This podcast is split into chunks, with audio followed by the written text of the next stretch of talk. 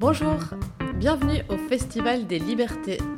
Ici, vous retrouvez tous les débats qui se tiendront entre le 21 et le 31 octobre au Théâtre National. Bonne écoute Bonjour à toutes et à tous, bienvenue au Festival des Libertés pour cette 20e édition. Ça fait 20 ans déjà que euh, on, fait chaque année un état des lieux, qu'on regarde un petit peu ce qui se passe dans le monde sur la question des libertés. Euh, et aujourd'hui, on vous, propose ce débat dans le cadre d'une thématique très particulière de, ce festival, qui est euh, défiance, confiance et surveillance il y a 20 ans, évidemment, on parlait pas de numérique. Et aujourd'hui, euh, ça prend beaucoup de place dans cette, question de la sécurité, de la défiance et de la surveillance, et notamment dans le champ de la santé. Alors évidemment, à Bruxelles laïque, on n'a pas vraiment une position institutionnelle très claire sur est-ce que c'est bien, est-ce que c'est mal. Mais par contre, on essaye ici de euh, creuser un petit peu euh, cette question et de voir quelles conséquences et quels sont les enjeux sur la santé euh, que peuvent avoir le numérique. Voilà, je vais céder la parole à Marinette, qui vient de l'agence Alter, Alter Eco, et qui animera ce débat. et voilà, et qui animera ce débat. Merci à tous.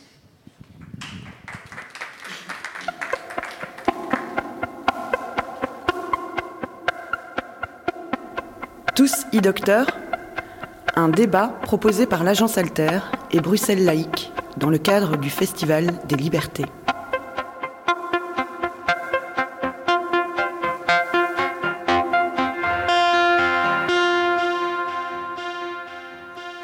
Bienvenue à toutes et à tous euh, à ce débat sur euh, l'e-santé et plus spécifiquement sur la place des patients face au développement rapide de l'e-santé au cours des, dernières années. Et euh, qu'on le veuille ou non, avec la crise sanitaire, on a remarqué que le numérique a envahi toutes les sphères de notre vie et le champ de la santé n'y échappe pas. quelques chiffres, la plateforme e-health qui permet aux patients et aux prestataires de soins de partager les données de santé est passée de 100 000 entre, entre 100 000 et 400 000 consultations par trimestre avant la crise à 3,8 millions de consultations par trimestre euh, avant l'été 2021. Euh, on, on, fait le même constat dans le domaine de la télémédecine puisque 9,2 euh, millions de consultations à distance ont été réalisées par les médecins généralistes rien qu'au cours de l'année 2020. Donc on voit que la crise sanitaire a donné un coup d'accélérateur à l'e-santé. Et en prenant ce virage numérique en santé, euh, nombreux sont, ceux qui misent sur euh, des bénéfices euh, en termes d'accessibilité, de continuité des soins, mais aussi de simplification administrative et d'efficacité économique. Une autre promesse de l'e-santé, c'est la plus grande autonomie des patients dans la prise en charge de leur propre santé. Du côté des risques figure l'augmentation des inégalités de santé, avec le risque de laisser sur le bord de la route les personnes les moins connectées, euh, mais aussi la déshumanisation, voire la standardisation des soins, ou encore la surresponsabilisation des patients, sans parler de l'échange à tout va des données privées en matière de santé et euh, le potentiel traçage des citoyens sur euh, le, domaine de leur santé. Au sein de ces questions, on le voit, se croisent des enjeux de santé, des enjeux économiques, des enjeux démocratiques que le Festival des libertés et Altereco ont souhaité mettre au centre de l'attention. Donc on a réuni euh, plusieurs invités pour évoquer ces enjeux avec vous. Caroline Watillon, ici à ma gauche, euh, qui a une formation en anthropologie et gestion culturelle, qui a travaillé plusieurs années au sein de la Fédération laïque des centres de planning familial et qui travaille aujourd'hui euh, à la Fédération des maisons médicales. à côté d'elle, François Pearl, qui a été longtemps directeur général du service indemnité de l'INAMI et aujourd'hui directeur du pôle acteur social et citoyen de la mutualité Solidaris. À côté de lui, Alain Lout, philosophe de formation, professeur en éthique clinique à la faculté de médecine de l'UCL. Et alors, euh, nous rejoindra euh, en cours de débat sur euh, un point spécifique lié aux données de santé Catherine Joie, donc qui est journaliste et qui fait un travail d'enquête pour le journal Médor sur les données de santé. Là-bas, dans le public. Euh, avant d'entamer la discussion, je voudrais d'abord euh, inviter à réfléchir sur euh, le concept de l'e-santé. Finalement, qu'est-ce que c'est? Parce que l'e-santé, ça recouvre un vaste champ de, de, pratiques, donc que ce soit à travers les plateformes d'échange de données, les applications, la santé mobile, la surveillance enfin la télésurveillance, donc la surveillance des paramètres de santé à distance. Mais on peut aussi y intégrer des forums de discussion, sites web. Enfin, c'est très très large. Le champ est très large et euh, il y a plein d'acteurs qui interagissent dans, dans ce domaine avec des logiques tout à fait différentes. Euh, alors je proposais d'écouter Alain Lout pour nous dire un peu ce que recouvre ce concept. Est-ce qu'on peut le, le, définir, le circonscrire? Oui, tout à fait. Je pense que c'est important de commencer par un, travail un petit peu définitionnel, euh, mais euh, d'emblée, on se rend compte que c'est pas évident de circonscrire, de dessiner véritablement les, contours de l'objet qui nous occupe euh, aujourd'hui. D'abord, il y a une prolifération de termes. Hein. On parle parfois de santé numérique, de e-health, de santé digitale, télémédecine, etc. Donc il y a énormément, énormément de termes. Et même, il y a notamment comme ça un article de 2005 du Journal of Medical Internal Research qui a fait une revue systématique de la littérature pour voir chaque fois qu'on trouvait le concept de e-santé, ben, quelle définition il y avait derrière? Et ils ont relevé jusqu'à 51 définitions différentes. Donc on voit que c'est un concept euh, qui bouge encore. Euh, euh, sur le site, de la, le site belge de la e-santé, ben, c'est même explicitement précisé, le concept de e-santé est un concept mouvant, euh, c'est pas un concept statique. donc on est face à un objet vraiment pas tout à fait bien précisé, délimité. Et quand on trouve quelques définitions, faut vraiment réaliser que ce sont des définitions très englobantes. Euh, je vous donne quelques exemples pour qu'on cerne bien le caractère très large euh, du champ euh, de l'objet qui nous occupe aujourd'hui. Donc, par exemple, le, terme de e-santé, il est apparu la première fois en 99. C'est John Mitchell dans un congrès sur la médecine à distance qui a proposé ce concept et il le définit comme l'usage combiné de l'internet et des technologies de l'information à des fins cliniques éducationnelle et administrative, à la fois localement et à distance. Donc on voit que la e-santé, c'est l'usage de ces technologies numériques dans le monde de la santé, mais aussi au niveau administratif, euh, au niveau éducationnel, donc l'éducation euh, du patient, et certaines définitions aussi qui, qui, qui, montrent que la santé numérique, ça concerne la santé et le champ plus large encore du bien-être. Euh, et donc, c'est toutes des applications que vous avez peut-être sur vos smartphones qui ne sont pas des dispositifs médicaux, mais qui sont dans ce champ plus large du bien-être, euh, du développement personnel, euh, etc. la définition de la e-santé qui est mise en avant aussi sur le site belge de, de la e-santé, c'est le concept du professeur Eisenbach, et c'est aussi un concept très large. Donc, on voit le choix de poser le concept de e-santé comme un, champ très large. Hein. Euh, il nous dit la e-santé est un domaine émergent à l'intersection de l'informatique médicale, de la santé publique et du monde des entreprises. Donc la e-santé, c'est aussi une affaire euh, d'industrie, d'économie. Donc c'est un nouveau champ industriel euh, en total, en très grande expansion. Donc on voit que ce dont il est question aujourd'hui, c'est très large et je pense que c'est important d'avoir ça en tête dans les débats dans les discussions, parce qu'on ne peut pas donner une réponse englobante pour tout ce que recouvre sur la santé. Donc peut-être avoir cet avertissement en tête et toujours se dire de quoi on parle plus précisément. Alors encore en une ou deux minutes, quand même vous donner des exemples concrets euh, de technologies dont il est question sous ce terme englobant. Ben, c'est par exemple, le premier domaine, les systèmes d'information de santé, les systèmes d'information euh, hospitaliers, donc tout le, le socle, l'infrastructure technique sur lequel euh, repose la e-santé. Donc c'est les échanges d'informations euh, entre la médecine de ville et l'hôpital ou entre des services au sein d'un même hôpital. C'est aussi, autre exemple très concret, des réseaux régionaux ou nationaux de partage d'informations.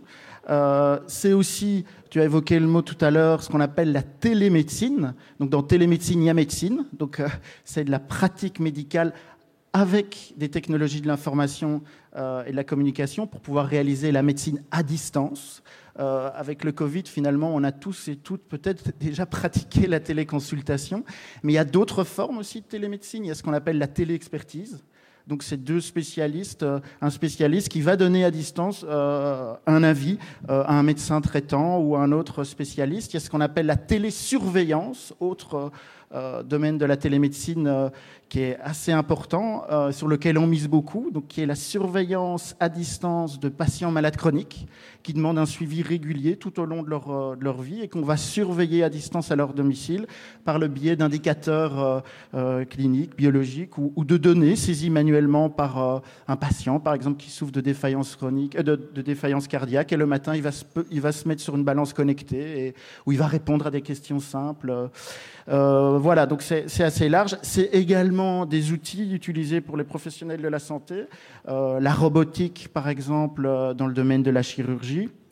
Euh, ça peut être aussi, euh, sous la santé, euh, ben, l'utilisation de la simulation pour la formation des professionnels de, la santé, la réalité virtuelle, jusqu'à tout ce qui est application même grand public. sur les réseaux sociaux, il y a vraiment des centaines de milliers d'applications maintenant de mobile en santé que vous pouvez trouver sur les différents stores d'applications et qui, là, je vous disais, vont bien plus loin que le champ strict euh, de la santé, du médico-sanitaire, mais qui renvoient à, un champ beaucoup plus large encore du bien-être et qui sont destinés à vous permettre euh, ben, de devenir un petit peu, euh, de, de, permettre un auto-suivi, de mesurer vos performances, etc. Donc vous voyez, c'est vraiment large et je pense que c'est important d'avoir vraiment ça en tête. Peut-être juste un, un, dernier mot aussi, c'est que si c'est important d'avoir en tête l'enjeu définitionnel, c'est parce qu'il y a aussi un enjeu normatif, réglementaire, un enjeu régulatoire derrière la définition des termes. Par exemple, en France, le législateur a, dès 2009, et même 2004, le terme apparaissait pour la première fois, le législateur a défini juridiquement ce qu'est la télémédecine et précisé ses conditions d'exercice pour pouvoir bien distinguer un usage médical du numérique d'un usage plutôt grand public. Donc on voit qu'il y a un enjeu aussi en termes normatifs euh, dans ces termes. Donc ce n'est pas simplement une réflexion de philosophe pour vous embêter avec des affaires de concept. Il y a du normatif, il y a du régulatoire euh, dans tous ces enjeux de définition. Voilà, j'ai assez parlé pour cette première question. Merci euh, Alain Lout pour ces éclaircissements. Alors, la première question que j'avais envie de, poser à nos trois interlocuteurs, c'était un petit peu, finalement, à travers toute cette pratique, est-ce qu'on peut euh, mesurer l'impact finalement de l'e-santé sur euh, la qualité des soins? Alors juste pour introduire cette question, on va écouter le témoignage de Laurence Genin, qui est directrice d'une ASBL qui s'appelle Le Pélican, qui accompagne des personnes qui présentent des, problématiques de consommation d'alcool, de drogues illicites ou de jeux d'argent et qui va nous montrer par un exemple concret comment le numérique a permis dans son association de toucher un public euh, qui n'était pas touché auparavant par, euh, par leur action alors en fait, euh, en 2011, voilà, l'équipe a eu une, grosse réflexion par rapport à la place effectivement d'Internet dans les vies des, bénéficiaires, mais aussi dans, dans, notre travail au quotidien. Et on s'est euh, demandé s'il n'y avait pas moyen effectivement de, de, de, créer un outil qui permettrait de, de toucher un public euh, qui ne consulte pas en ambulatoire. Donc on visait effectivement plutôt des régions euh, où les services ambulatoires sont, sont, sont, loin, géographiquement effectivement sont, sont, sont isolés, ou alors il y a une longue file d'attente, ce que actuellement on voit aussi. Euh, et donc, on, s'est dit, bah, pourquoi pas effectivement lancer euh, un site d'aide en ligne qui permettrait euh, de, de, désengorger les services de soins plus classiques et qui serait une alternative à l'ambulatoire. Donc en 2012, on a introduit euh, voilà plusieurs demandes. Une première fois qui a été refusée, une deuxième fois, on a voilà c'était le fonds euh, à suétude avant la réforme de l'État, et donc euh, un budget nous a été accordé et nous avons créé en partenariat avec le centre Alpha de Liège aidealcool.be. Et aussi, on s'est dit, ben, comme le jeu était la spécificité, il est toujours du Pélican, on a créé là avec un partenaire flamand le, le CAD euh, Limburg, on a créé Joueur Aide en ligne. Donc pour les deux thématiques. Mhm. Eh bien, au, fil des ans, effectivement, on s'est rendu compte en analysant euh, le profil, euh, voilà, c'est tout à fait anonyme et gratuit les consultations, mais on s'est rendu compte qu'il y avait un pourcentage, ben, presque la moitié en fait étaient des femmes qui consultaient. Euh, des universitaires et des travailleurs. Donc c'est vraiment euh, des, des, des, personnes qui, qui, ne se rendent pas en consultation. Les femmes, ben, parce qu'il y a la charge mentale et la charge tout court de ce qu'elles ont à faire. Et les chats euh, avec les psychologues se font généralement à 7h ou 8h du soir quand elles se sont occupées des enfants, du repas, des courses euh, en plus de leur boulot. Euh, les travailleurs, c'est sur le temps de midi. Donc c'est vraiment deux types bien spécifiques de profils et de personnes que l'on retrouve sur les sites d'aide en ligne et qui viennent moins consulter, qui sont moins représentés dans des consultations en ambulatoire. Ça, se basait, euh, enfin voilà, ce sont des thérapies euh, cognitivo-comportementales, donc on n'est pas dans de la thérapie, c'est vraiment euh, quelque chose d'alternatif qui amène la personne à se poser des questions sur sa consommation. On est très très clair avec ça aussi, et qui peut l'amener dans un second temps à venir pousser la porte d'un service. Il faut savoir aussi qu'au niveau des statistiques, que ce soit pour joueurs aide en ligne ou aide alcool, pour la pour, je pense, à peu près 68%, c'est la première démarche. Donc ce sont même des personnes qui ne parlent pas à leur médecin traitant de leur consommation. Donc c'était aussi ça le but, c'est que euh, ils puissent avoir un, un, lieu sans être stigmatisés, sans être reconnus, puisque ce sont des chats. Donc il n'y a pas la vidéo, il n'y a pas le son, et donc l'anonymat est vraiment euh, garanti. Et c'était vraiment notre notre volonté que la personne euh, se sente en, en totale euh, confiance.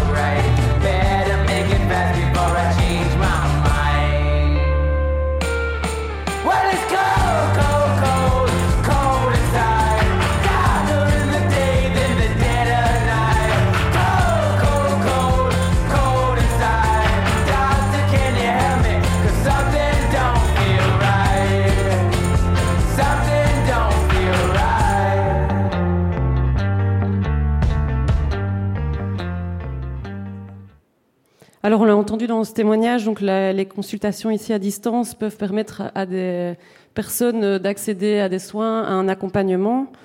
Euh, au contraire, on, on, constate aussi que l'e-santé peut aussi euh, amener une déshumanisation des soins, une déterritorialisation pardon, des soins également. Euh, et donc, je vais demander un peu l'avis de, nos intervenants autour justement de cette question de l'impact de l'e-santé sur la qualité des soins. Peut-être je vais donner la parole à, Caroline Watillon. Bonsoir, oui, on m'entend, ça va. Bonsoir à toutes et à tous. Euh, ben, peut-être une petite euh, mise en garde avant, c'est que je suis euh, moins calée, je pense, que mes collègues sur la question en particulier de l'e-santé. Donc moi, je suis vraiment travailleuse du social et de la santé. Mais donc voilà, je me suis pas mal cassé la tête cette semaine pour réfléchir aux questions qui ont été proposées. J'espère que du coup, ben, mes interventions vont aussi apporter un certain éclairage sur la question. Euh, et donc, euh, travailleuse du social et de la santé, il y a une question qui m'intéresse beaucoup, c'est celle de l'accès euh, aux soins de santé de qualité pour toutes et tous. Et c'est cet enjeu-là qui finalement sera le fil rouge de, mes interventions aujourd'hui. D'abord, j'aimerais reprendre la question qui est posée dans le titre de ce débat, qui est l'e-santé, tous docteurs. Et donc, depuis quand est-ce que nous sommes tous docteurs? Ben, On le sait, c'est pour ça qu'on est là ce soir, c'est depuis la généralisation d'Internet. Et donc, depuis ce moment-là, et encore plus maintenant, qu'elle soit fausse, approximative ou juste, qu'on le veuille ou non, il y a sur Internet euh, de l'information qui concerne la santé qui est disponible pour tout le monde euh, en quelques clics. Et c'est ça aussi euh, l'e-santé. Cette information, elle peut favoriser une certaine autosanté ou des éclairages qui sont scientifiques ou pas sur des questions de santé. aussi, il est évident qu'à l'heure actuelle, les gouvernements devraient favoriser les sources d'informations objectives et scientifiques pour enseigner les patientes et les patients dans le but de renforcer leurs compétences à prendre soin d'eux et d'elles et à faire des choix de santé. Donc il faut communiquer des messages vers la population pour faire connaître ces sites, faire en sorte d'augmenter les pages rank de ces sources et dénoncer aussi par ailleurs les sources qui propagent des fake news en matière de santé. Et par ailleurs, il faut aussi aujourd'hui former les médecins à l'idée que les patients arrivent en consultation avec leur propre savoir et il faut, il faut faire avec ça. Ce propre savoir, il n'est pas forcément faux. Euh, donc voilà, il faut en tenir compte aussi en tant que professionnel de la santé. Donc l'enjeu actuel en termes d'information médicale, c'est donc de donner à la population les outils pour trier et lire l'information en ligne et les orienter vers euh, des sources fiables. Mais pour ça, il faut aussi que les, pouvoirs publics eux-mêmes puissent faire le tri euh, dans ces différentes sources. Par exemple, en matière de contraception, on voit aujourd'hui des associations euh, qui sont, euh, qui sont déterminées par des, parlementaires pour être des, des, créateurs de contenu et qui sont pourtant anti-hormones. Par ailleurs, il y a des sites qui sont faits par des pharma en matière de santé des femmes, toujours qui sont très bien faits. Euh, enfin qui sont assez bien faits. C'est le cas du site Ginenco Mitra. Donc c'est pas si évident que ça pour des pouvoirs publics de, déterminer quelle est euh, euh, la source la plus juste et la plus objective pour les patients.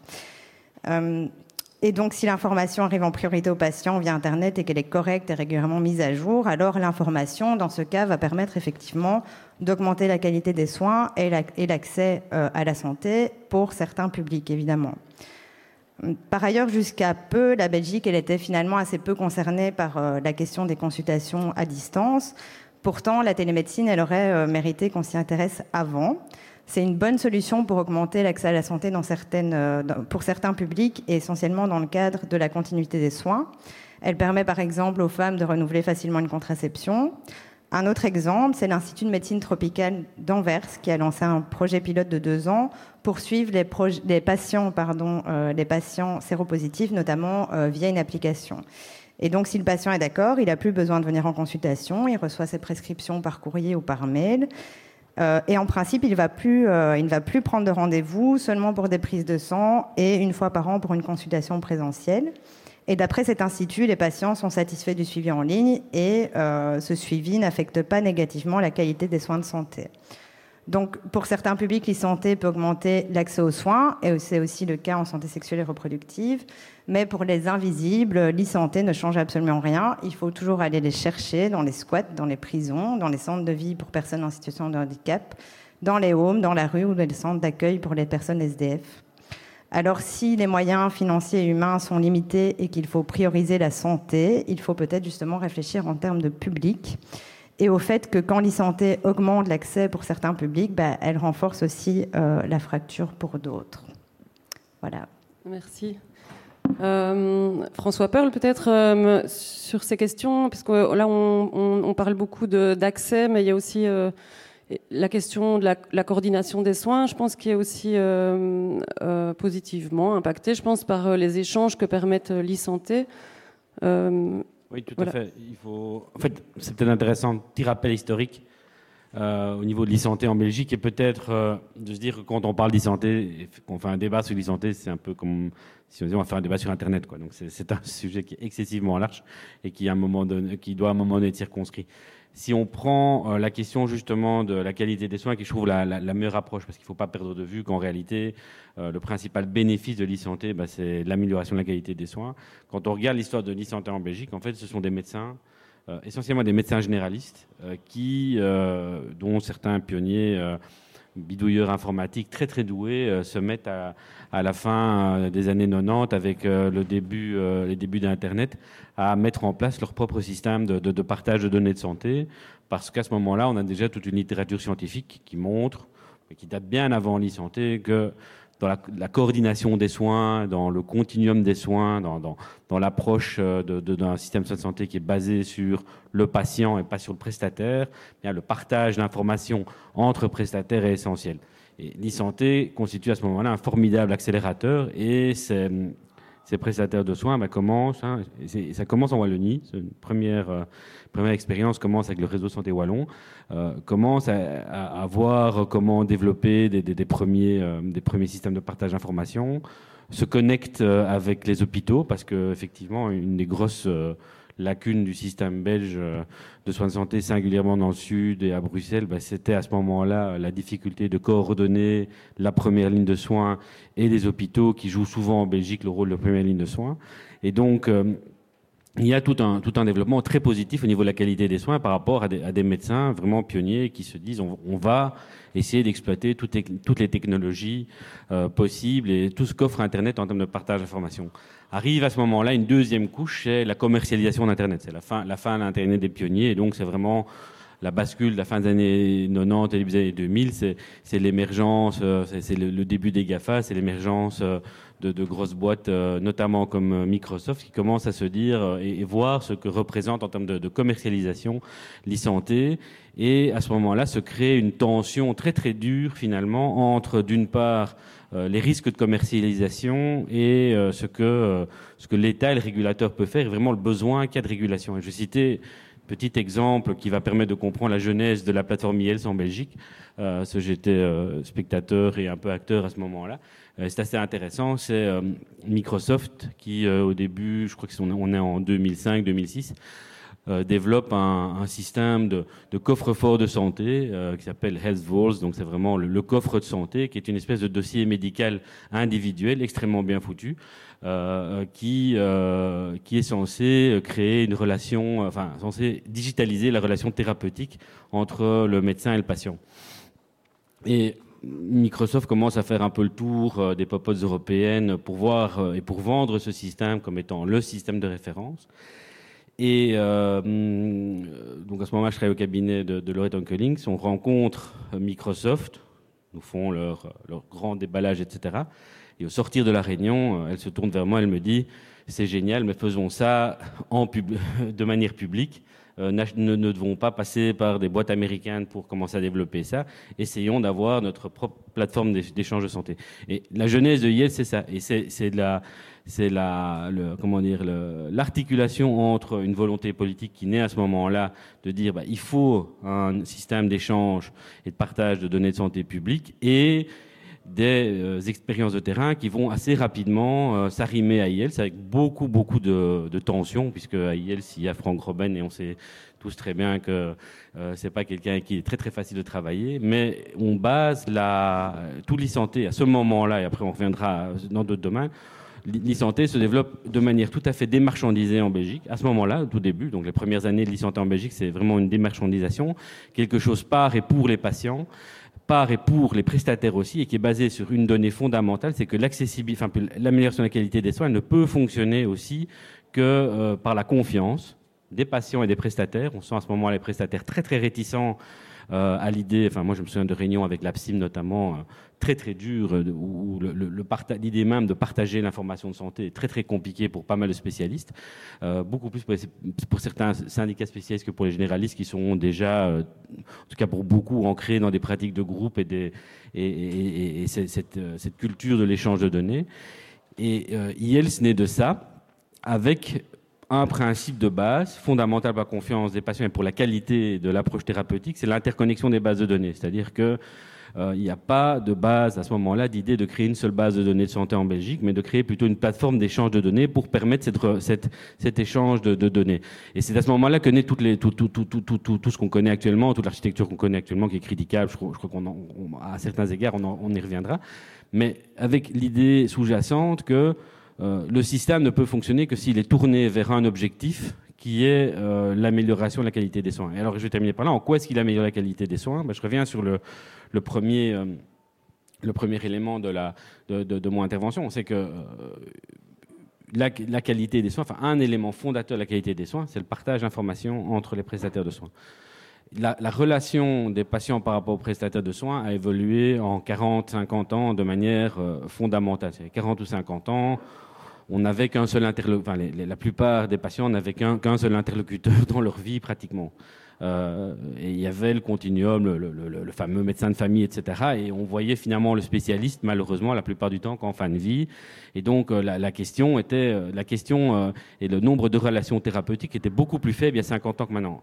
Les, les relations thérapeutiques maintenant se sont complètement démultipliées, avec aussi une augmentation de l'offre médicale, une une, variation de l'offre médicale. Et de ce point de vue-là, un système qui est basé sur cette, euh, ce volume de, prestations médicales, euh, notamment pour les malades chroniques, c'est aussi un grand, grand, changement au niveau de la manière dont la santé est appréhendée. Il y, a, il y, a, 50 ans, la question des maladies chroniques n'avait pas du tout la même résonance que maintenant, singulièrement dans la santé mentale, mais pas que. Euh, et donc, voilà, l'échange de données est devenu quasiment obligatoire pour continuer à progresser dans l'amélioration euh, de la qualité des soins et dans, le suivi des soins. Évidemment, ça pose toute une série d'autres problèmes. On y reviendra plus tard sur euh, la confidentialité des données, sur le consentement des patients, sur euh, la marchandisation, qui est pour moi un des gros, gros enjeux et un des gros, gros problèmes. C'est les risques de marchandisation, non pas des données de patients, bien qu'on on, va peut-être parler de, de 3M pendant le, débat. Et donc, il y, a des risques évidemment de, marchandisation des données, mais bien plus que de risque de marchandisation des données, il y a le risque de marchandisation de l'applicatif. Euh, et notamment, et c'est toute la question de la télémédecine, euh, qui, est, vraiment un débat euh, qui, est, effectivement, comme Caroline Wattion l'a dit, pas encore suffisamment tranché en Belgique. Merci. oui, effectivement, on reviendra plus tard sur la question des données de santé et des questions que, que ça peut soulever. Alain Lout, en tant que personne représentant le, monde académique, est-ce qu'il y a des, recherches, des études qui, qui mettent en avant justement euh, les côtés positifs, négatifs euh, de l'e-santé, notamment des, téléconsultations par exemple, qui ont, vraiment explosé durant cette période Covid. Euh, Oui, ben, par rapport à ce que je disais tout à l'heure, c'est vrai qu'on peut répondre seulement à cette question en précisant de quoi on parle et on ne peut pas dire d'une manière générale ce large champ couvert par la santé numérique, oui ou non, est-ce que ça améliore la qualité des soins? Il faut, faut, y répondre de manière précise. Et deuxième élément euh, aussi à mettre en avant, c'est que euh, ça dépend très fort euh, d'une application à l'autre. Il y a par exemple dans la littérature des études qui montrent euh, une réelle plus-value de, l'utilisation de la télémédecine, par exemple euh, dans le cas de la téléexpertise pour la prise en charge euh, des AVC, par exemple. Ça, c'est vraiment étayé dans la littérature. Donc, c'est quoi en deux mots ben, C'est quand vous êtes dans une phase aiguë d'un AVC, ben, il faut agir très très vite et en déant les 4h30, vous pouvez donc recevoir un traitement thrombolytique si votre AVC est d'origine ischémique. Et dans ce cas-là, ça peut vraiment euh, baisser euh, les, conséquences, euh, les effets secondaires de votre AVC et, empêcher un, handicap neurologique. Mais pour ça, vous devez avoir l'expertise d'un neurologue. Et donc là, la télémédecine peut permettre, dans une ambulance, par exemple, de faire une téléconsultation entre l'ambulance et le neurologue, et puis une téléexpertise où le neurologue va indiquer quel traitement, quel acte il faut poser. Donc là, c'est par exemple un exemple très précis, mais dans la littérature, on, là, on dit oui, il y a un réel euh, il y, a des réelles chances euh, euh, supplémentaires de ne pas avoir des handicaps dans le domaine aussi de la télésurveillance de patients qui souffrent de, de défaillance euh, cardiaque, euh, il y a des projets comme ça de surveillance à distance de, la pile du pacemaker, etc. Là, à nouveau, il y a, de la littérature euh, qui montre. Mais à côté de ça, il y a, plein d'autres usages du numérique dans la pratique de la médecine où on est encore en phase d'expérimentation, on est encore en, phase de, de, rechercher des, preuves.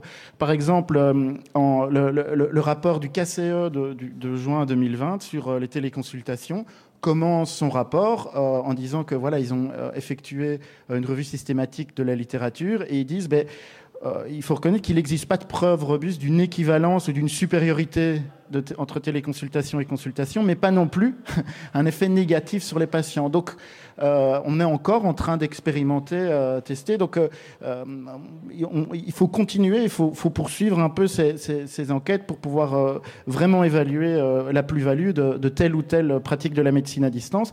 Mais c'est vrai que ça, c'est aussi la, la, HAS, la haute autorité de santé en France, qui souligné ça en 2013, c'est qu'elle euh, remarquait que c'est difficile aussi scientifiquement de pouvoir évaluer cette pratique de la médecine à distance. Et l'HS relevait un peu la faiblesse des études existantes, la faiblesse même des méthodologies utilisées, parce que finalement la télémédecine, euh, c'est pas juste euh, un outil, mais la télémédecine, ça demande une réelle réorganisation des soins ça dépend de facteurs organisationnels, ça demande euh, que les, professionnels soient formés, etc. Donc ça dépend de toute une série de facteurs qui fait qu'on a encore du mal à bien identifier qu'est-ce qui fait le succès ou non de, de, ce type de pratique de la médecine. Donc, on est même en, réflexion méthodologique sur comment évaluer certaines. Euh, donc, voilà, je répondrais que oui, il y a scientifiquement déjà euh, des preuves d'une plus-value de certaines pratiques euh, d'usage du numérique en santé ou dans la médecine, mais il y a encore plein de, champs dans lesquels on est encore en phase d'expérimentation.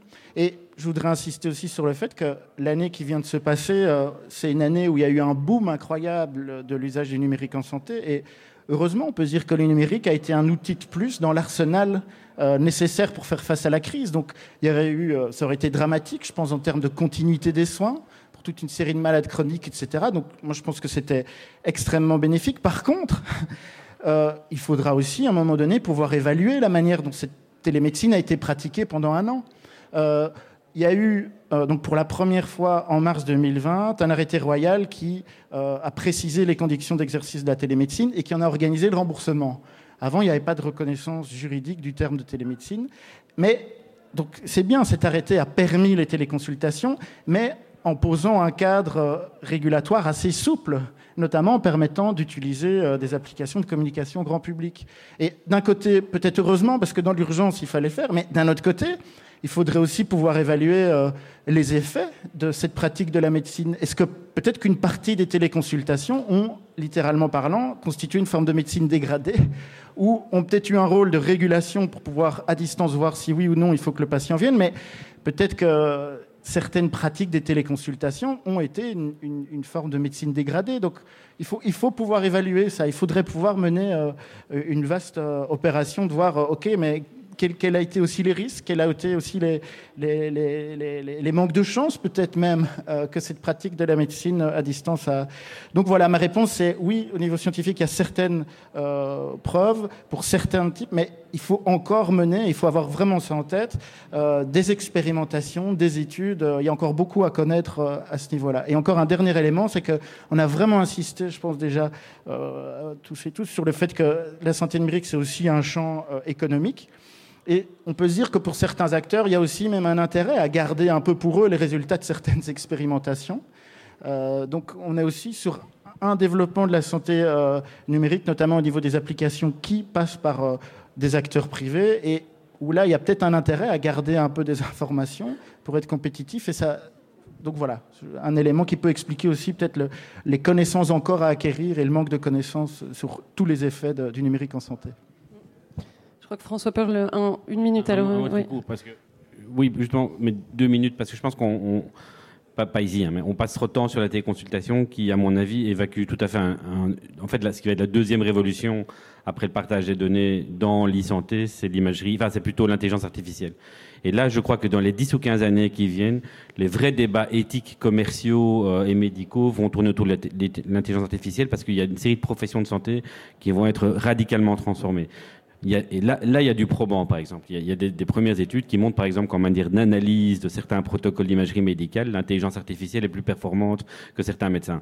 Et donc, que ce soit, par exemple, l'imagerie médicale et en biologie clinique, qui sont vraiment deux éléments fondamentaux de notre système de soins, les processus d'automatisation et d'intelligence artificielle vont révolutionner la pratique des soins. Ça va probablement venir aussi dans d'autres domaines, la robotisation aussi. Et donc là, je crois que la téléconsultation, elle apparaît vraiment comme étant la façade du problème. Elle va se réguler assez vite, à mon sens. Par contre, il faut vraiment très clairement, rapidement avoir un débat sur euh, l'intelligence artificielle dans la santé, parce que ça, ça va vraiment être, à mon avis, la grande question à 5 ou 10 ans dans le domaine médical.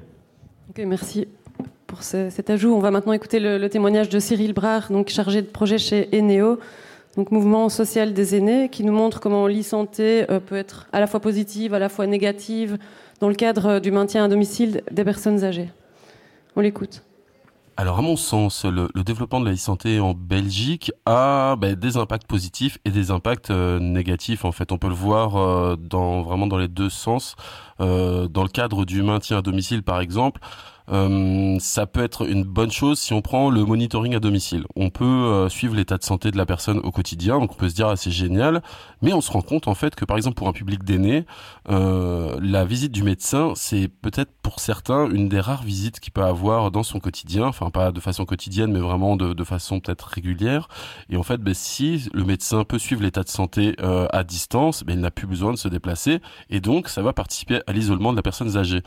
Donc, euh, donc oui, ça peut être ça peut être une bonne chose, mais il peut y avoir des effets pervers. Après, dans le dans le cadre du maintien à domicile, euh, bah, c'est quand même une euh, une bonne chose de façon globale qu'on puisse intégrer de la technologie, parce qu'on se rend compte qu'il n'y a pas forcément suffisamment de place pour tout le monde euh, dans dans le milieu hospitalier, euh, dans dans les maisons de repos, et donc euh, la technologie va permettre de sécuriser un habitat, va permettre peut-être de rendre la vie un peu plus facile à certaines personnes.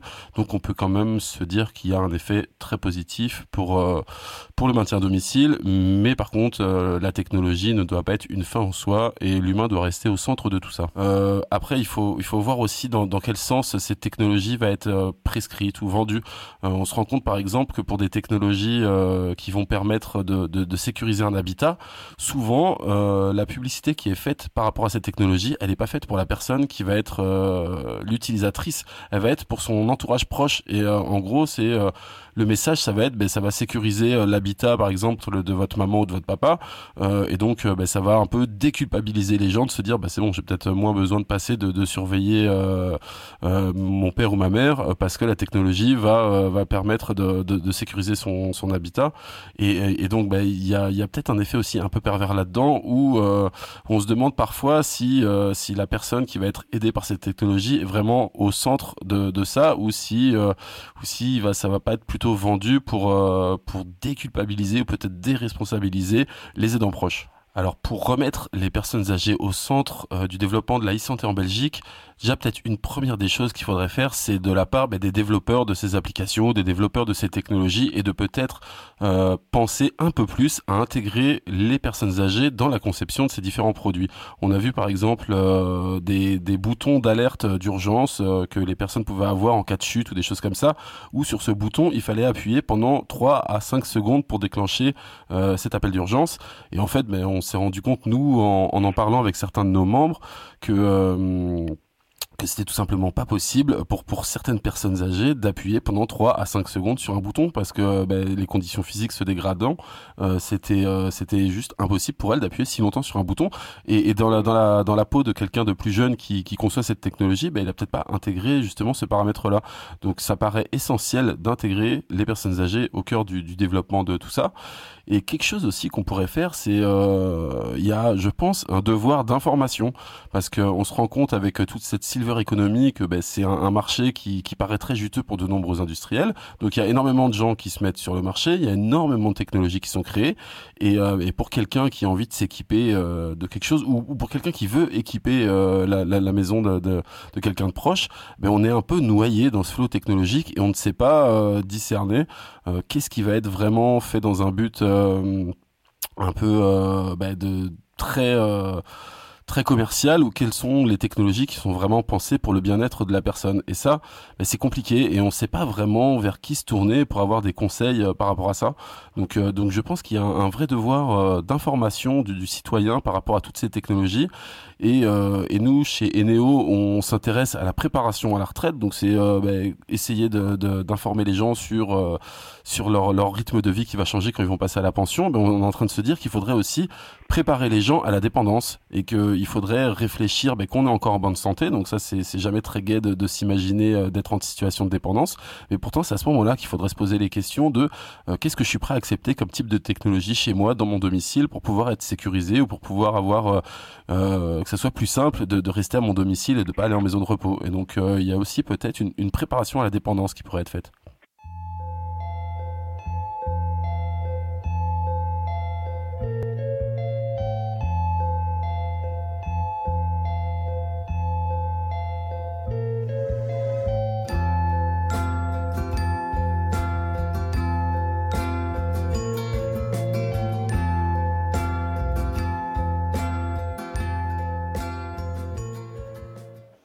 Euh, on a entendu Cyril Brard évoquer la place que devraient prendre euh, les patients dans, le choix en fait des technologies qu'ils utilisent, mais aussi dans leur conception. Et ça me permet un peu de rebondir sur la, question suivante.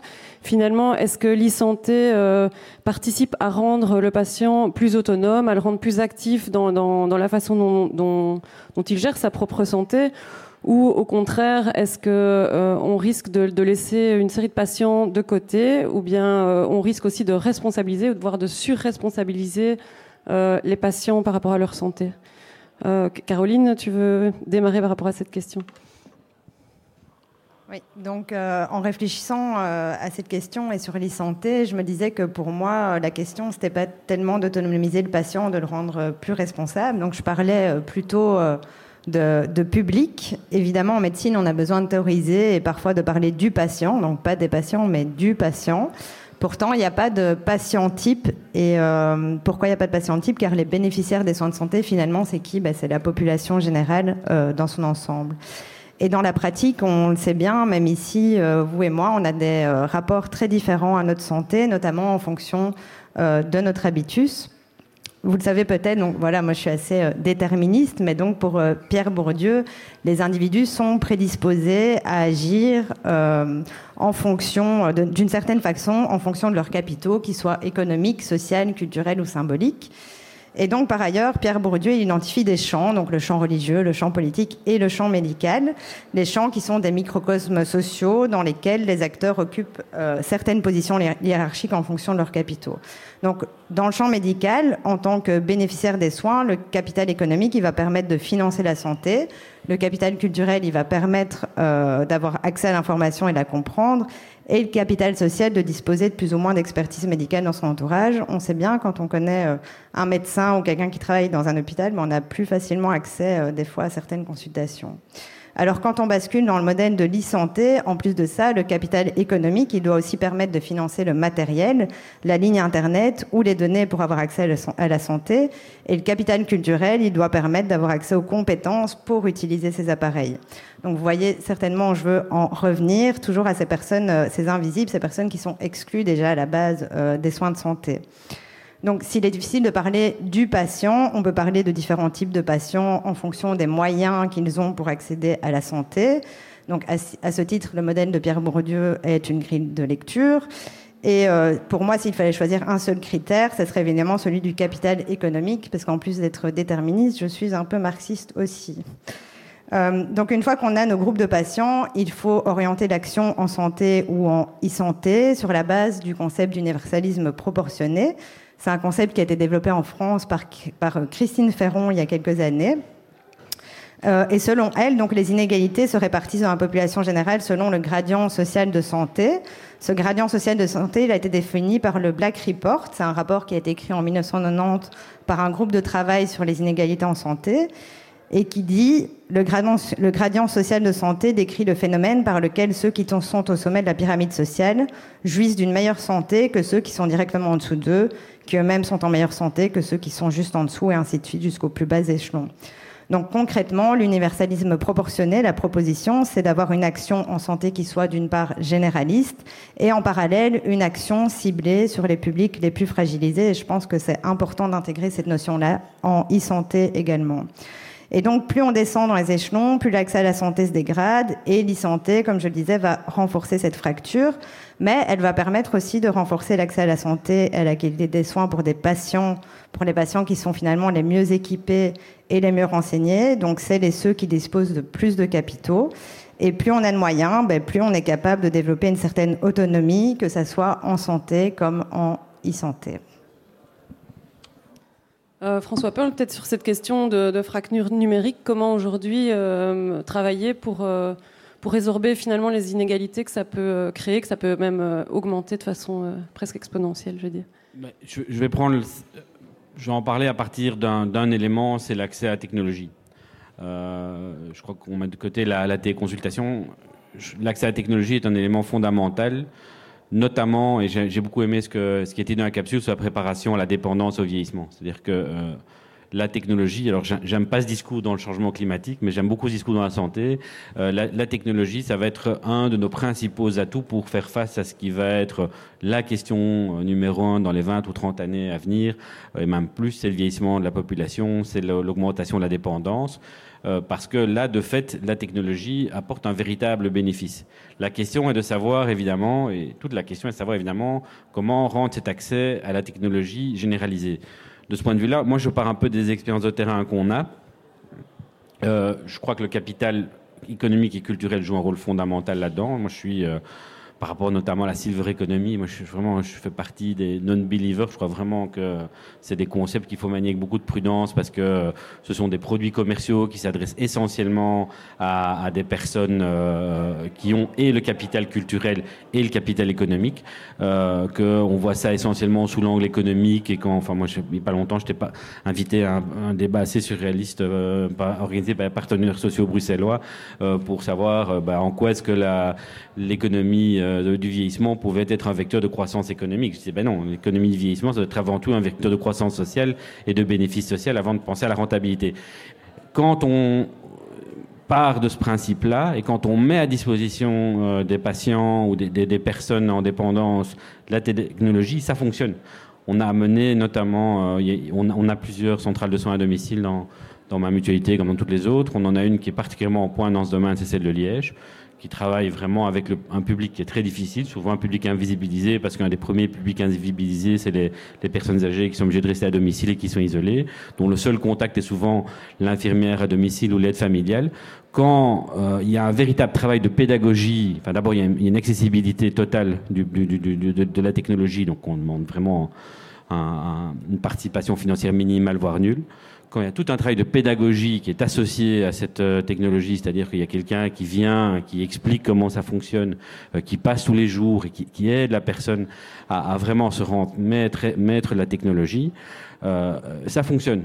Donc c'est vraiment beaucoup plus un problème d'accessibilité qu'un problème de, de, de, de difficulté théorique qui classerait la population en deux parties, ceux qui savent utiliser la technologie ou ceux qui ne savent pas. Tout le monde sait utiliser la technologie pour autant qu'elle soit rendue accessible. Il y a, avec un élément, un autre euh, élément sous-jacent qui est, évidemment fondamental au travers de cette accessibilité, c'est évidemment travailler bien en amont. Et là, de nouveau, quand l'intervenant dans la capsule vidéo de Eneo disait, bah oui, ce qu'il faut faire en sorte, c'est préparer les gens à euh, la dépendance, au vieillissement.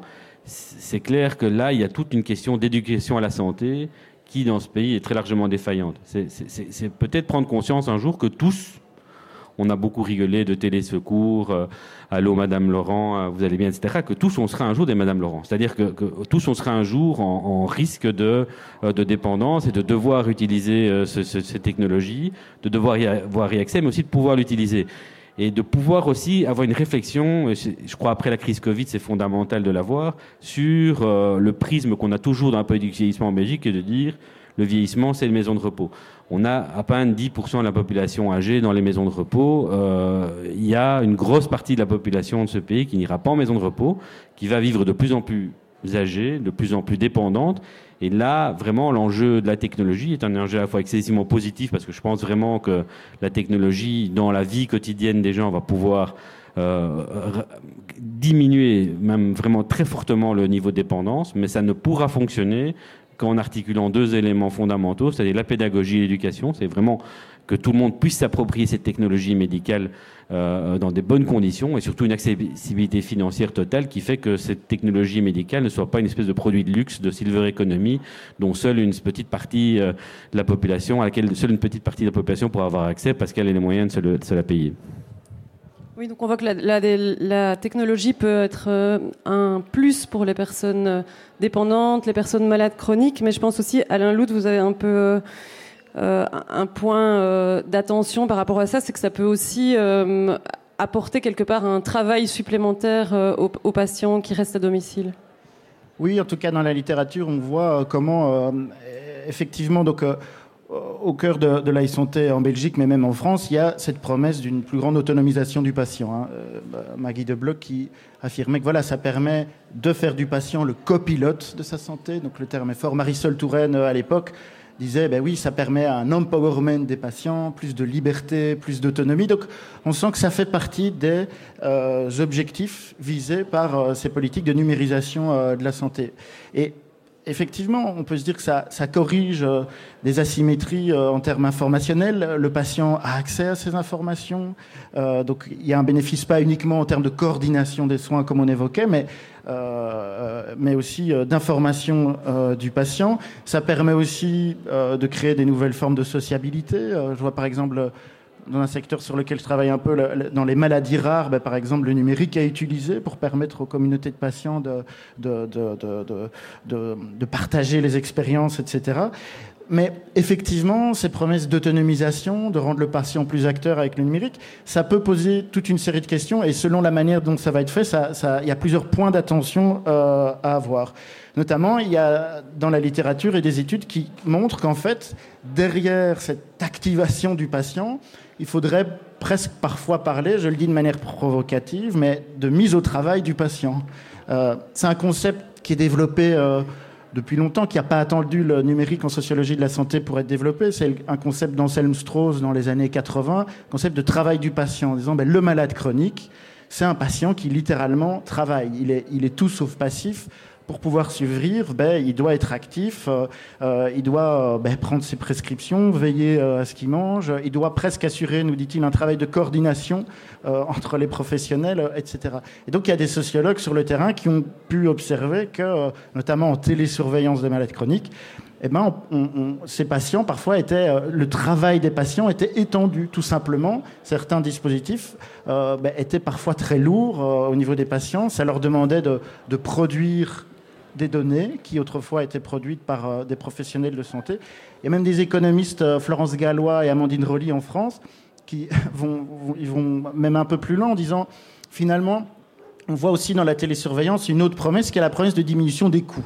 Et on dit ben, la télésurveillance, ça va être aussi un des éléments clés pour prendre en charge la dépendance demain parce que ça va permettre d'avoir des solutions moins coûteuses que, euh, que d'autres.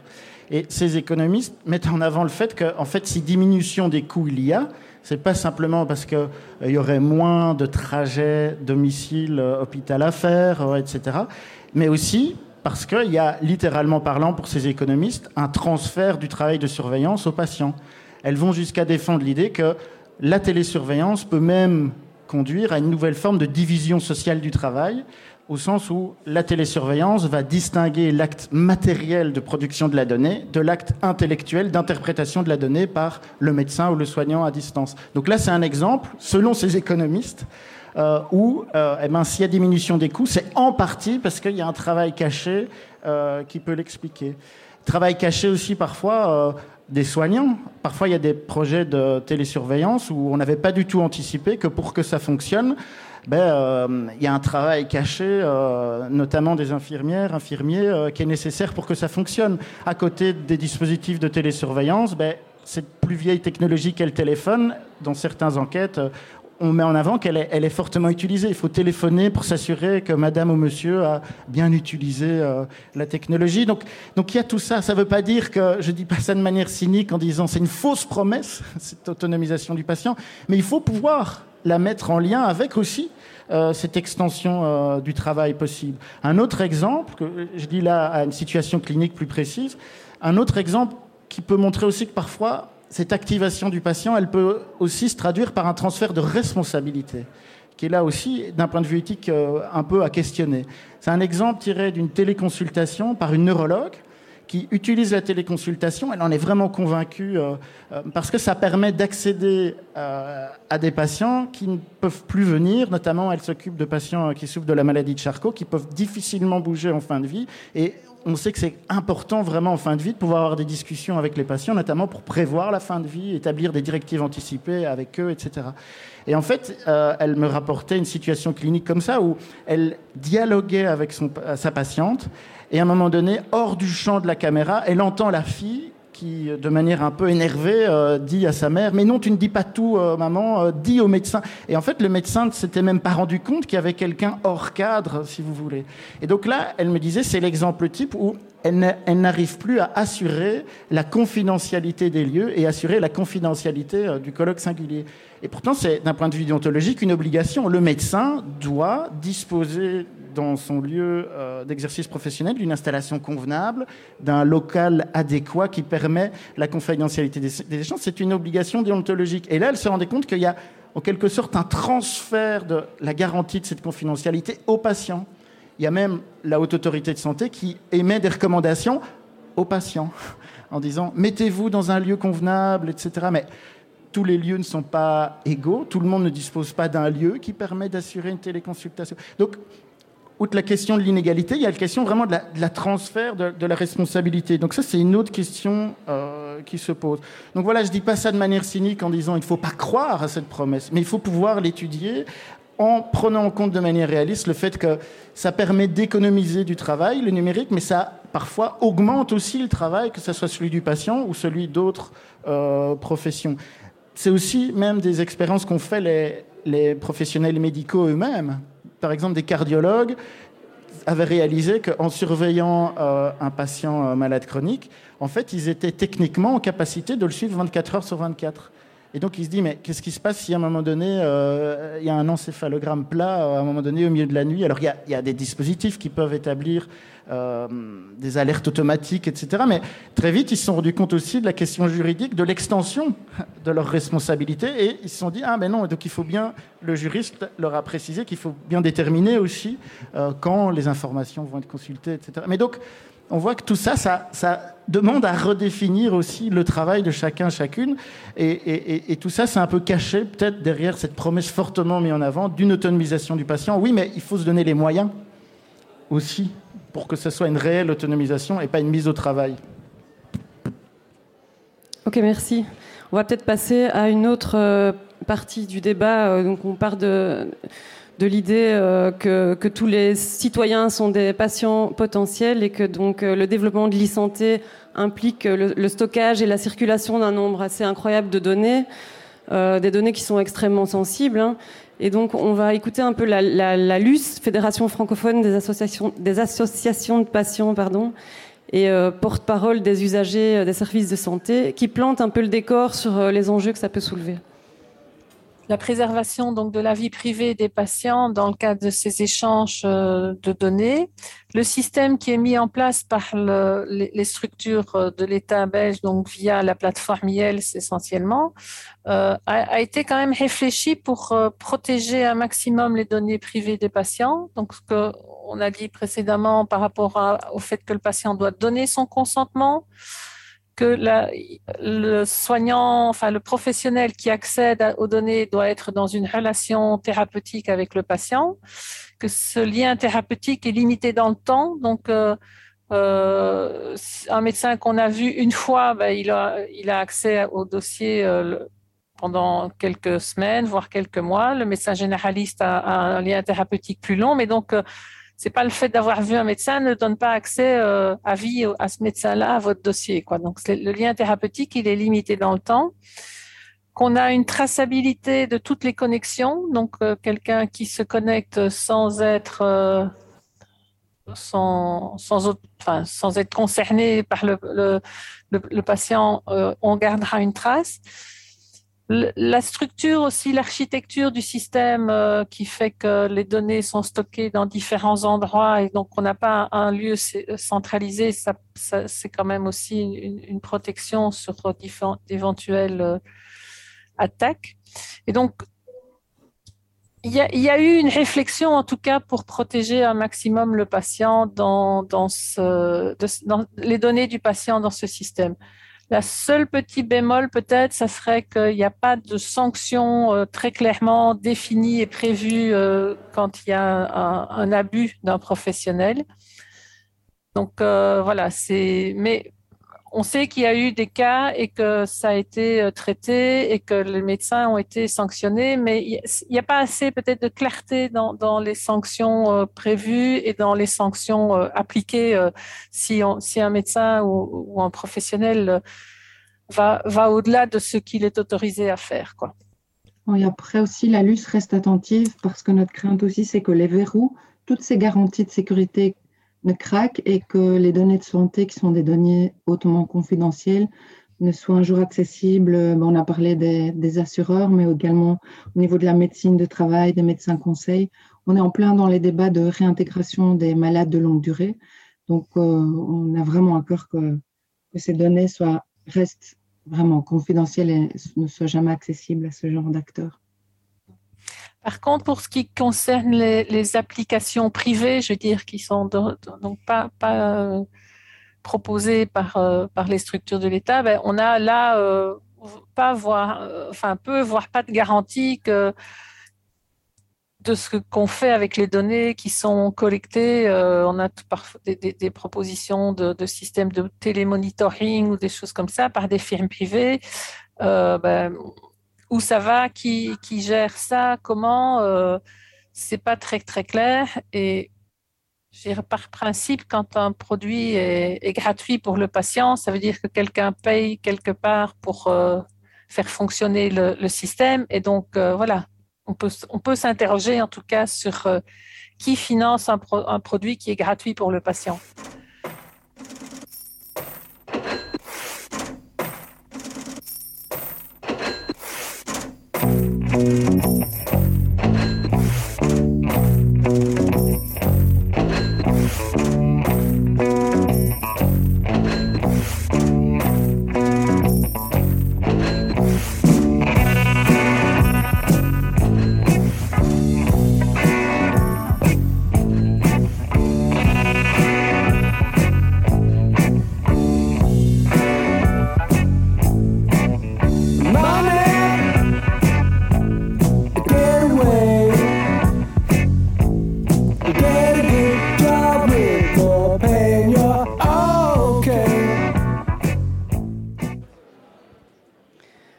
Entendu euh, au début de cette capsule, donc un des verrous pour encadrer finalement le, partage des données euh, médicales, cette notion de consentement libre et éclairé du patient. Donc on sait qu'aujourd'hui, 9,6 millions de Belges ont donné leur consentement au partage de leurs données de santé. Mais euh, à mon avis, et je pense que je suis pas la seule à, le penser, je pense qu'il y en a beaucoup qui ne le savent pas. On a parmi nous euh, Catherine Joie, donc qui est journaliste notamment pour le journal Médor et qui, dans le cadre d'une enquête sur euh, l'hypersurveillance, a travaillé justement sur cette question des données de santé et notamment sur ce concept de, consentement.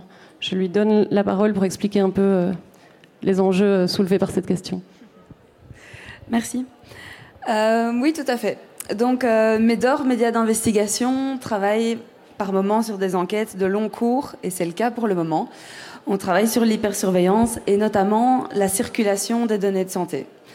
Euh, donc c'est un des volets de tout ce qu'on a euh, abordé ici. C'est euh, d'accord, monde numérique de la santé, on vise une meilleure qualité des soins, mais en attendant, il y a eu une explosion, de, un élargissement du système, et, et, du coup, il y a énormément de données qui sont collectées sur l'état de santé de tous les Belges.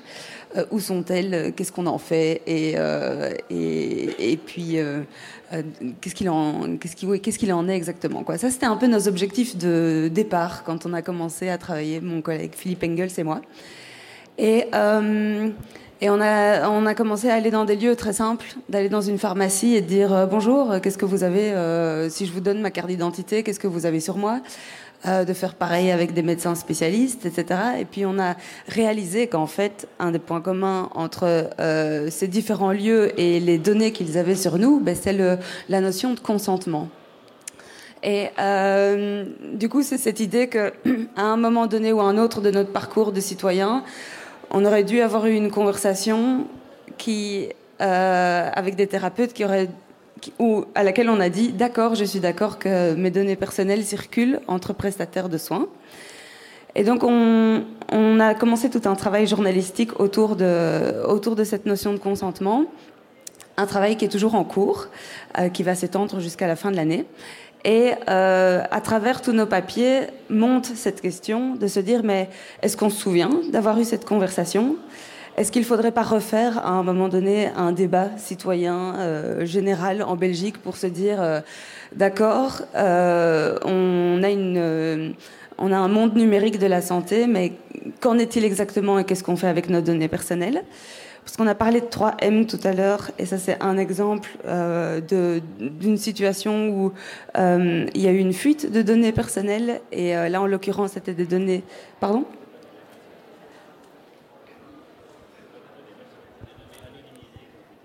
Des données anonymisées qui ont fuité. Ce sont quand même des données de santé.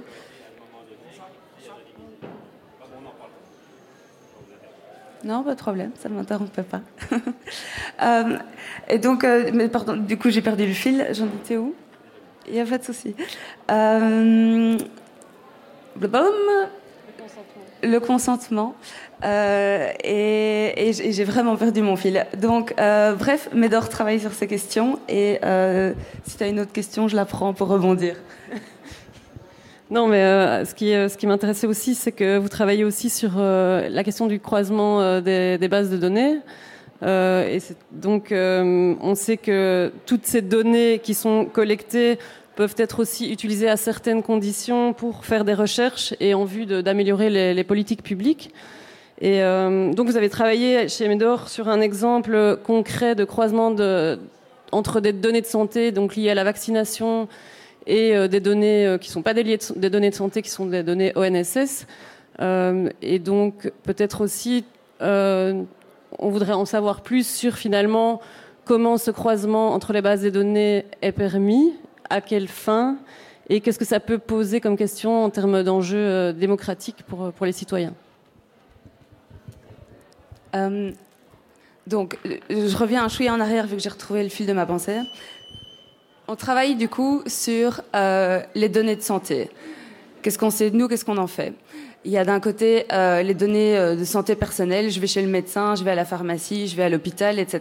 Qu'est-ce que ces informations deviennent? Et elles circulent à travers les réseaux de santé, elles passent entre mon médecin généraliste, mon hôpital, etc.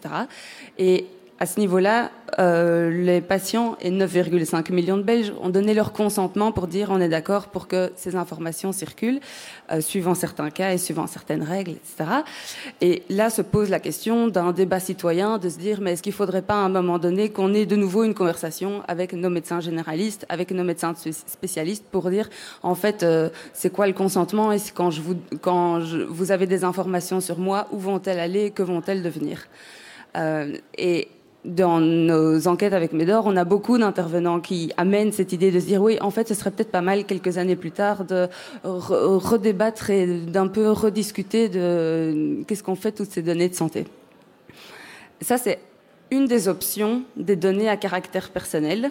C'est euh, pour qu'elles circulent, pour qu'elles soient traitées, il faut que la personne concernée, et donc le patient ou la patiente, donne son consentement et dise je suis d'accord pour que ces, données euh, soient traitées mais il y a d'autres bases de, légales pour le traitement euh, de données euh, à caractère personnel. Et euh, il y a notamment tout ce qui va être de l'ordre de la recherche scientifique ou de l'ordre de la décision de politique publique. Et à ce niveau-là, il y a des croisements de données qui ont lieu on en entend beaucoup parler, et donc un objectif chez Médor, c'était de se dire, ben, on va prendre un croisement de données de santé, parce qu'en fait, on, c'est un concept vague. Voyons ce que c'est très concrètement un croisement de données. Et euh, c'est dans ce cadre-là qu'on s'est intéressé à un croisement de données qui a eu lieu cet été, euh, euh, fin août et en septembre, pour connaître le taux vaccinal du personnel soignant dans les hôpitaux. Et ce sont du coup sur base de, données euh, de santé et personnelles. Suis-je vacciné, oui, non? Euh, euh, Un croisement de données a eu lieu entre les données du monde de l'emploi pour connaître la liste des employés qui travaillent dans les hôpitaux et les maisons de repos. Et puis la base de données Vaccinette avec le statut vaccinal de tout le monde. On a croisé ces données, pseudonymisé, obtenu des statistiques et euh, du coup, maintenant, il y a un rapport scientifique qui euh, détermine le, taux vaccinal euh, des établissements de soins en Belgique. Et du coup, ça a été un cas très concret pour nous, chez Médor, pour le s'en saisir et se dire, ben, c'est une autre facette de toute cette multiple thématique sur nos données de santé, où vont-elles, que font-elles, qu'en fait-on?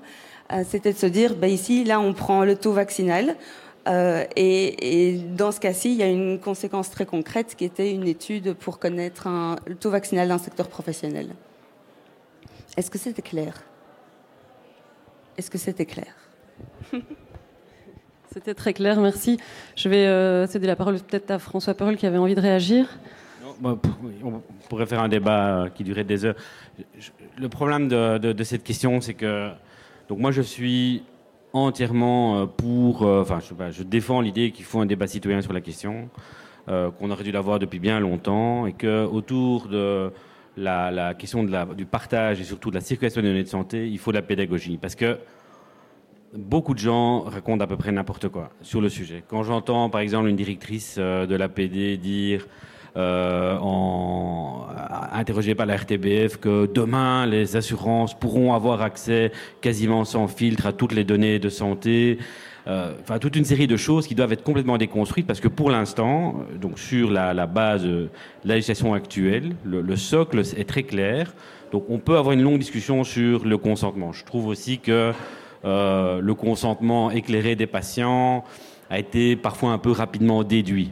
L'idée de base était qu'il fallait effectivement cette, euh, cet entretien préalable et qu'il fallait au, minimum, et c'est arrivé à, 9 millions, euh, plus de 9 millions de Belges, qu'à un moment donné, après une discussion avec le patient, le, un professionnel de santé enclenche avec l'accès avec la carte d'identité du patient. Ça peut en principe pas se faire sans la carte d'identité du patient. Donc là, il y a vraiment un consentement qui est lié au fait que le patient donne à un moment donné sa carte d'identité au professionnel de santé et que ce professionnel de santé enclenche donc le processus qui fait que les données de santé commencent alors à circuler, mais uniquement entre des médecins qui ont des professionnels de santé qui ont une relation thérapeutique avec le patient.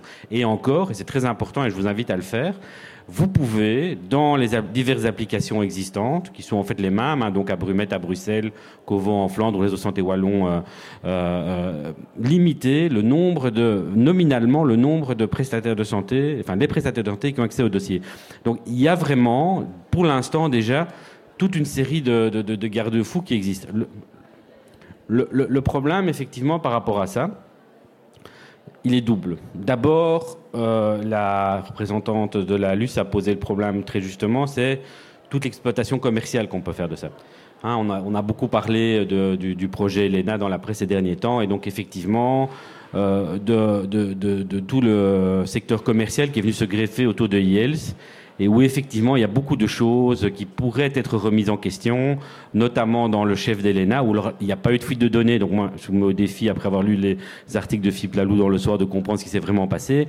Il n'y a, pas eu de fuite de données dans Elena. Il y a simplement un vrai problème qui, qui est posé de manière très juste, c'est que Elena est une espèce de portail de santé qui est accessible par le patient et par le prestataire, et où pour des raisons de facilité, on a décidé qu'on devrait abaisser le niveau de sécurité d'accès, soit pour le patient, soit par le prestataire, à ce système. Et donc, ce ne serait plus la carte d'identité ou une application sécurisée comme MitsMe qui, qui permet de le faire, mais par exemple un code généré par SMS où effectivement on n'a plus vraiment de garantie de savoir qui, qui a envoyé le SMS pour générer le code et qui pourrait avoir accès euh, au portail de santé donc le problème est réel, mais le problème c'est qu'on accole, et je comprends, parce que la situation est vraiment très très très... Euh, allez, le, dossier est sensible, on accole euh, au terme fuite de données toute une série de choses qui ne sont pas des fuites de données. Ici, il y a une fuite individuelle, pas globale, effectivement des fuites individuelles de santé, et ça ne va pas.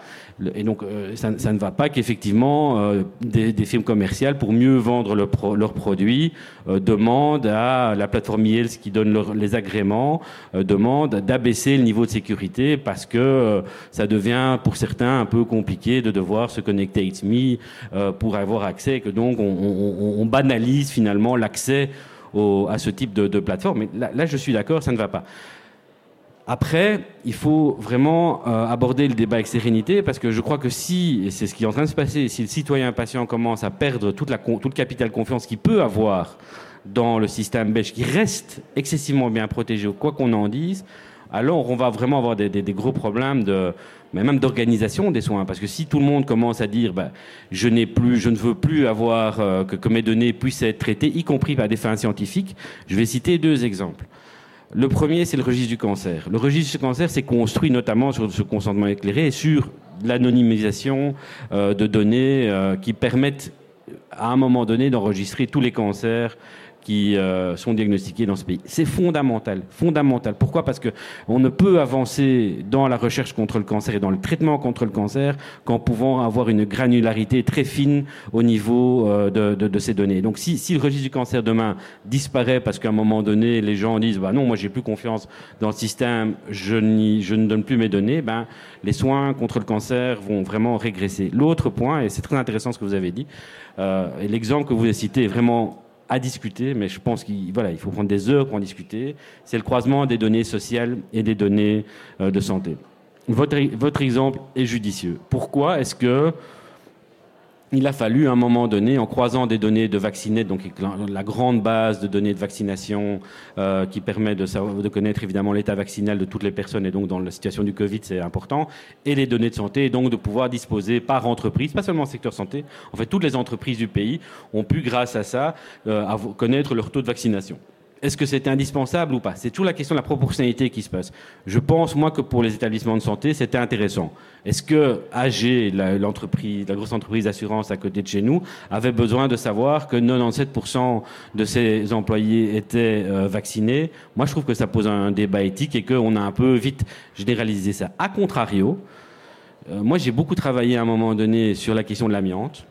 Si à un moment donné, on n'avait pas pu croiser euh, et on l'a fait un peu euh, quick and dirty, c'est-à-dire que c'était très difficile d'avoir les, les, consentements, les obligations et surtout les données. Si on n'avait pas pu à un moment donné croiser les données des patients euh, souffrant de cancer de la plèvre et leurs données au NSS, on n'aurait jamais pu remonter à la source du scandale de l'amiante en pouvant dire, mais regardez, il y a une prévalence, une surprévalence des cancers de la plèvre dans, euh, les entreprises à construction. C'est parce qu'il y a une exposition à l'amiante. Parce qu'en face de nous, il y avait des employeurs qui disaient, bah oui, mais ces gens ont eu un cancer de la plèvre. Comment est-ce que vous pouvez prouver que ce cancer de la plèvre était lié à une euh, exposition à l'amiante?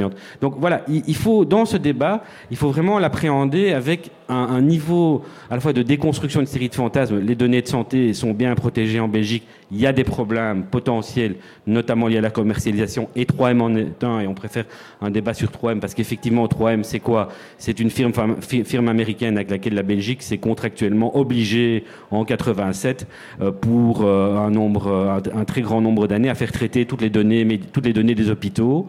Euh, pour euh, que les hôpitaux puissent bénéficier de financements supplémentaires. Donc la, la, la 3M agrège toute une série de données, euh, ce qu'on appelle ce qu'on appelait les résumés cliniques minimum, qui sont maintenant les, les, les résumés patients. Et donc, grâce à toutes ces données qui sont agrégées par 3M, eh bien, 3M définit des profils d'hôpitaux qui permettent de dire, bah, tiens, par rapport à telle ou telle pathologie, les hôpitaux ont été plus performants que d'autres. Déjà, bon, c'est une mise en concurrence des hôpitaux qui est, qui est discutable, etc. Mais voilà.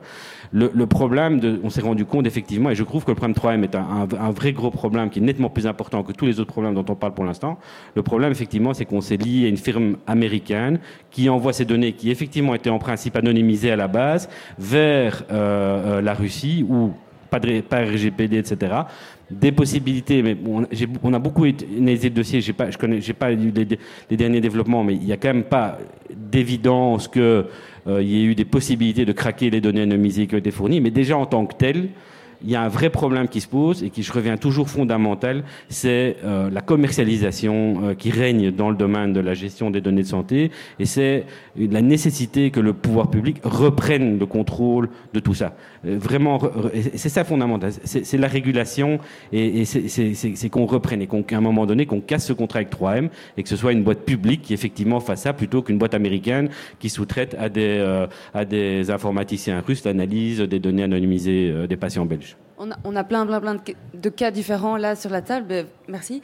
Euh, dans la série d'articles qu'on a sorti au mois de septembre, Alexandra Jaspar, euh, directrice, co-directrice de l'autorité de protection des données, elle amène l'idée de se dire mais faudrait-il pas amener les questions de traitement de données, croisement de données ou, ou, ces, tous ces débats-là. Est-ce qu'il faut les amener à un niveau de discussion parlementaire? Est-ce qu'il faut euh, euh, comment passer en fait le pas du débat? Du débat citoyen, du débat parlementaire. Est-ce que vous avez des idées là à ce niveau-là, comment est-ce qu'on discute de tout ça? Je vais peut-être reprendre la main avant de. Non, il n'y a pas de souci. C'est une très bonne question. On va y venir justement euh, parce que c'était un peu le dernier pan du débat, c'est sur les questions de, gouvernance sur l'e-santé. C'est un champ très vaste qui se développe hyper rapidement avec euh, des acteurs privés, des acteurs publics, des acteurs marchands, des acteurs du non marchand.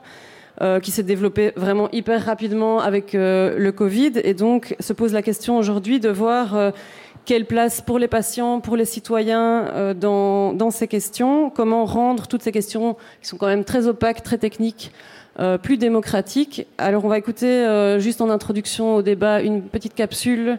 un peu chorale où il y a trois personnes qui interviennent, donc Thibaut Duvillier de la plateforme e-health, euh, de nouveau Cyril Brard et de nouveau Lalus. Et après, je laisserai la parole à nos trois intervenants sur la question de la gouvernance, et puis on prendra un temps de questions-réponses avec le public aussi sur l'ensemble des enjeux qu'on a évoqués. Euh, tout ce qui est application, on voit un nombre croissant d'applications qui se développent. On est à la limite entre la santé, le bien-être, on ne sait pas très bien, le wellness. Et donc, il y a des gadgets là-dedans, il y a des, applications qui dépendent évidemment des GAFAM, des grands géants comme Google, etc., Amazon. Et donc, on sait très bien qu'ils ne sont pas soumis à la réglementation européenne et peuvent revendre vos données de santé n'importe comment. Donc, ce qu'on trouve important avec, et là on a un travail qui est en cours avec l'INAMI, c'est qu'il faut trouver une manière de bien informer le patient sur les applications en matière de santé qui sont considérées comme euh, sécures, qu'elles sont sûres, elles sont fiables, ce ne sont pas des gadgets, elles sont sécurisées, elles auront été validées et approuvées par les autorités publiques, le, le patient peut donc avoir confiance, voire même, ça c'est un trajet qui est en cours, elles seront aussi certaines remboursées par l'INAMI si on a pu prouver le rapport coût-bénéfice en termes de sécurité sociale, par exemple. Pour rendre ces questions de e-santé plus démocratiques, euh, ben, il faut déjà donner la parole aux gens, je pense. Nous, on essaie de faire ça chez Neo. On a eu pas mal de groupes de parole, pas mal de, ben, de conférences qu'on a données en interne sur ces questions de technologie. On essayait vraiment, nous, de, de, de s'attacher euh, au côté éthique de tout ça, parce qu'on n'était pas là pour faire euh, un état des lieux de tout ce qui se faisait en type de techno, parce que c'est beaucoup trop vaste, et puis qu'on n'est pas là pour prescrire tel ou tel type de technologie, mais ben, redonner la parole aux personnes âgées, voir comment eux vivent ça, voir comment même des personnes âgées qui ont euh, qui sont euh, allez, qui sont déjà à la pension, mais qui ont encore leurs parents, ont, vraiment une vision double un peu de, de bah, quelqu'un de très proche chez eux qui est en situation de dépendance, et eux qui sont à, cette, cette frontière de la dépendance et qui commencent à se poser la question de bah, tiens moi comment euh, comment je vais préparer ma vieillesse? C'est un rôle qui pour le moment a l'air d'être un peu plus assumé par des ASBL, mais mais il y a peut-être aussi un rôle de la part effectivement de l'État de bah, de d'être euh, un peu plus euh, un peu plus informant par rapport à tout ça, euh, qu'on sache peut-être un peu plus aussi ben, qu'est-ce qui se prépare parce qu'il y a sans doute des, gens qui bossent là-dessus, qui bossent sur peut-être des, des, futures subventions, des aides financières, des choses comme ça pour pour la personne pour qu'elle puisse s'équiper à son domicile et donc ben, ça demanderait sans doute d'informer un peu plus les citoyens. Et donc le rôle des, des associations de patients quelque part a aussi un rôle d'éducation permanente c'est vrai que cette distance entre, euh, entre une technologie de plus en plus présente au niveau de la santé et la fracture numérique va engendrer des inégalités de santé. Donc, je pense que les associations de patients aussi colmatent un petit peu ces, brèches et permettent aussi à leurs membres de, continuer à, être à la page au niveau des soins et, et, et un échange de savoir qui se fait à ce niveau-là.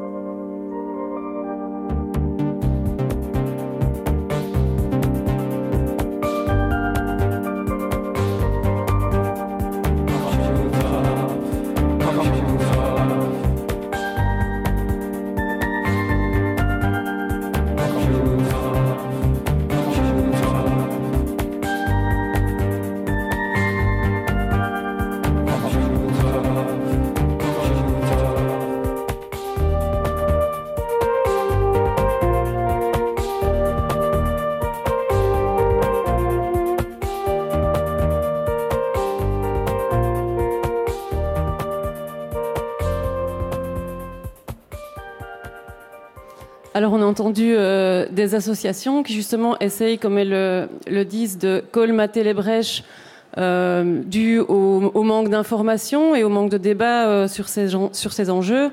On a entendu aussi euh, Monsieur Duvillier, donc de l'administration, qui estime effectivement qu'un un débat public sur ces questions serait plus important. Et d'ailleurs, je pense qu'il prévoit justement de mener une campagne de sensibilisation sur la question du consentement à partir de, de l'année 2022. Alors maintenant, je me tourne vers euh, Caroline euh, Watillon, Alain Lout, euh, puis François Perle. Euh, ben, comment amener plus de démocratie dans, dans, la gouvernance de l'e-santé aujourd'hui en Belgique? Oui, donc je vais peut-être revenir d'abord sur justement cette utilisation des données et euh, je pense qu'effectivement il est urgent euh, de mieux baliser légalement l'utilisation et la réutilisation des données et de communiquer aussi euh, clairement les modalités de ces utilisations à la population. Donc j'ai entendu Élise de Grave, par exemple, qui est professeure de droit des nouvelles technologies, et elle expliquait dans euh, l'épisode du 6 août dernier de La démocratie en question, qui est un podcast d'Arnaud Reussen, que dans un état de droit, le citoyen doit être protégé d'une administration toute puissante.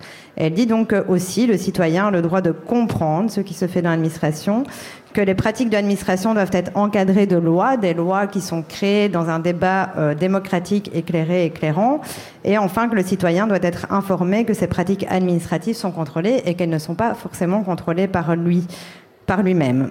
Et donc, pour elle, elle identifie les trois piliers, comprendre, encadrer et contrôler. Et elle dit que ces trois piliers, ils sont impactés par euh, la gestion actuelle des données par l'État euh, depuis la crise euh, Covid.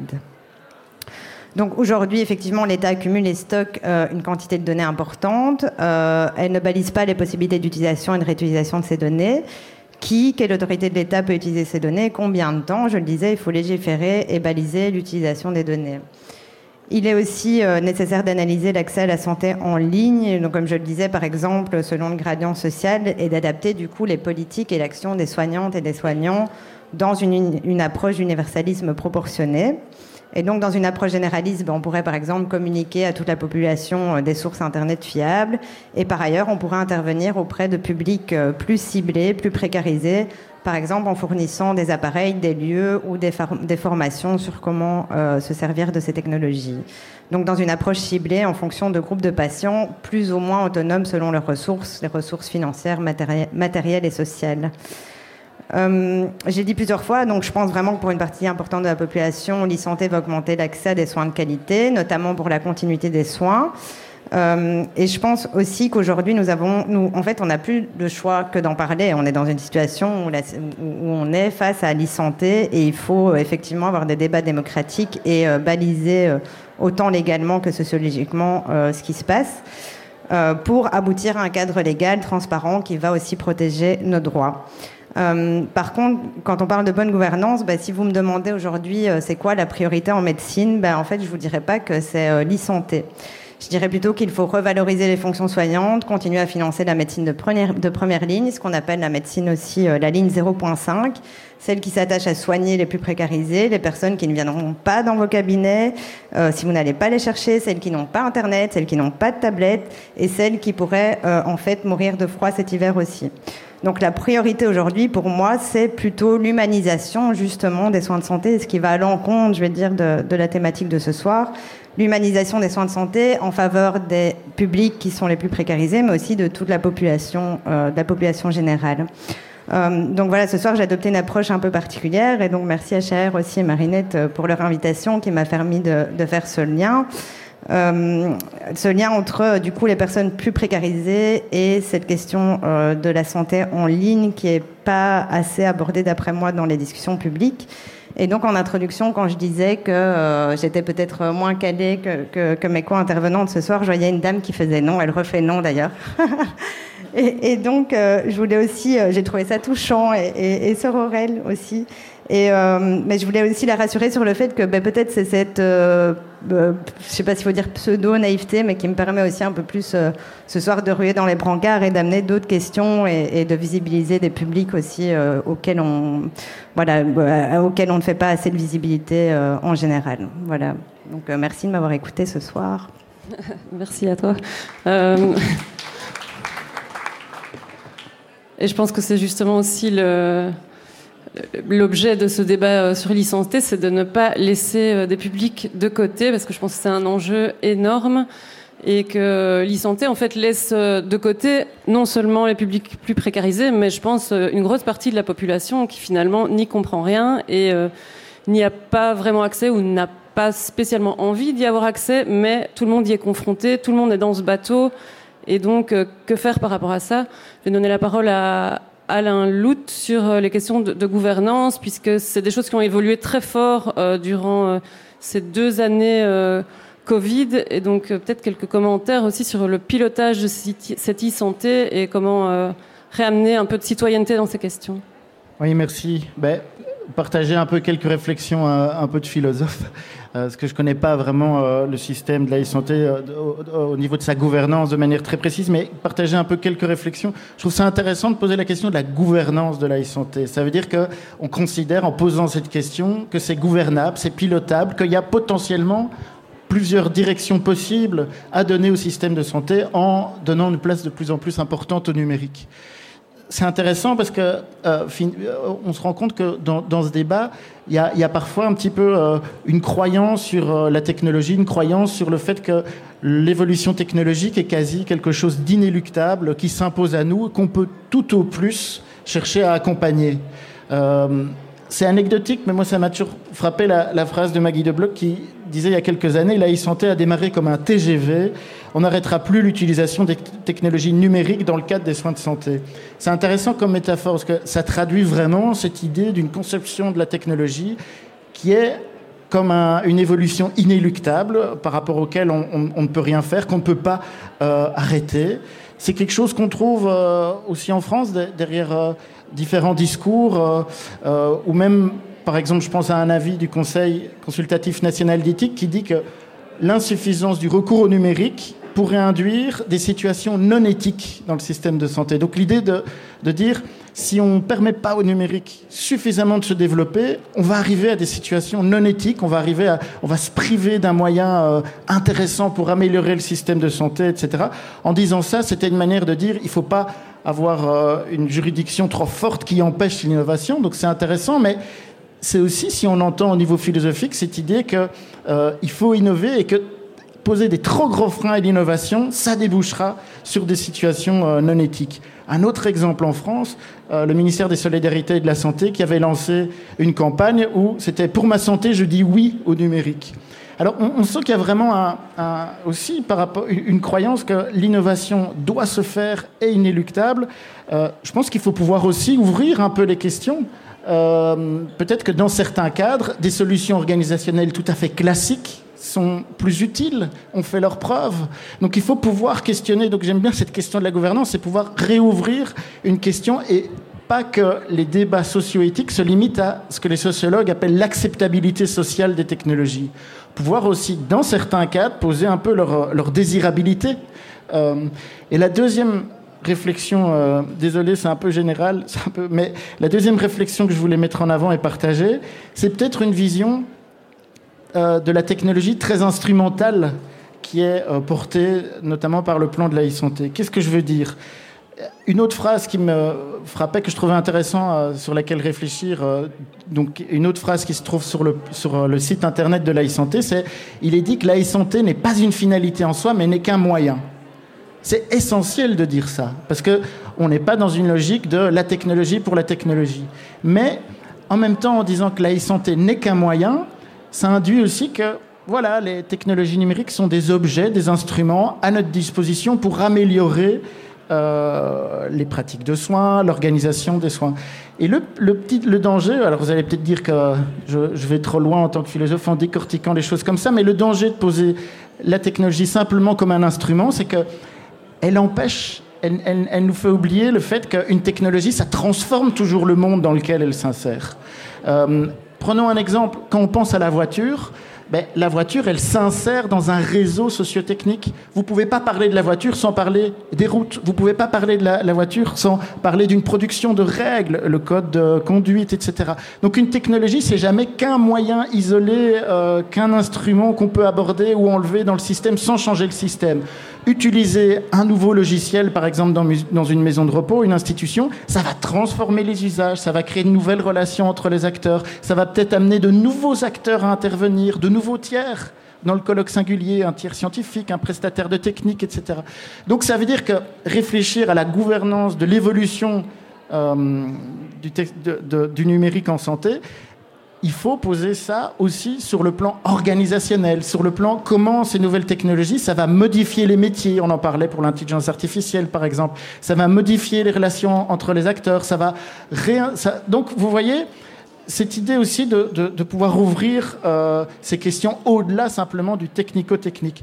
Un troisième élément qui me paraît essentiel, c'est que je pense qu'on peut plus parler de la gouvernance de la santé en Belgique sans s'intéresser à ce qui vient de se passer, c'est-à-dire à, l'usage du numérique pendant un an.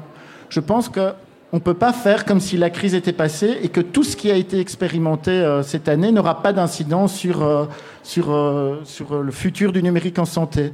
Les technologies, à partir du moment où on les utilise, ben, l'usage, c'est quelque chose qui dure, qui s'inscrit dans le temps. On peut pas en un coup, une fois qu'on redéfinit, euh, on dit bah, il faut utiliser maintenant d'autres technologies, il y a quand même des usages qui sont là. Il y a des acteurs qui ont profité de la crise aussi pour pouvoir se, positionner, des, acteurs, euh, des plateformes, etc., euh, des, cliniciens français qui me disaient combien ils avaient été parfois très fortement sollicités par des plateformes en disant utilisez une autre plateforme.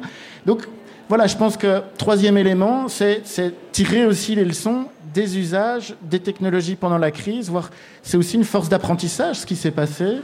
Euh, et voilà, j'ai assez parlé. Merci.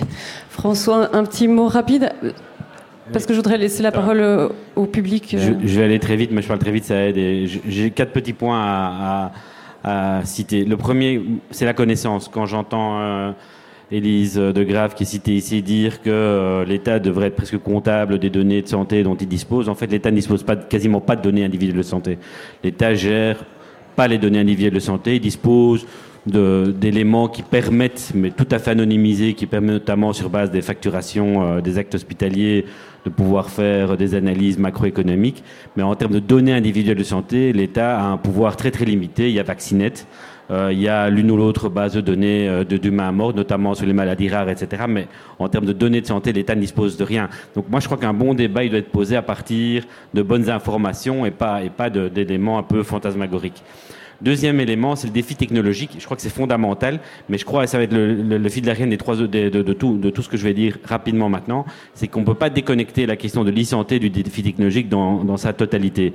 Et qu'il y a toute une série de questions éthiques et sociales que ces défis technologiques posent. Et le premier défi technologique, pour l'instant, c'est la payabilité de toute une série de médicaments euh, qui sont dans le pipeline, notamment le traitement contre le cancer, qui, qui à l'unité de traitement coûte plusieurs centaines de milliers d'euros, qui vont probablement révolutionner, même si on peut vraiment douter de leur efficacité, qui vont révolutionner les soins et qui génèrent de la part du citoyen patient d'énormes attentes. Et donc le défi technologique, en fait, on a un rapport très très ambigu par rapport à la technologie. elle nous fait peur, mais d'un autre côté, on sent très bien qu'elle peut aussi nous faire énormément progresser. Toute la, toute, tout, l'enjeu là, c'est effectivement d'arriver à, réduire cette contradiction ou à la traiter et de, effectivement de faire la part entre la bonne technologie et la mauvaise technologie. Mais dire un stop à la technologie ou bien une, régression euh, technologique ou bien une limitation technologique, euh, ça va être très compliqué, notamment les dossiers médicaments, à faire admettre, et c'est un vrai enjeu de dire est-ce que euh, le système de santé doit investir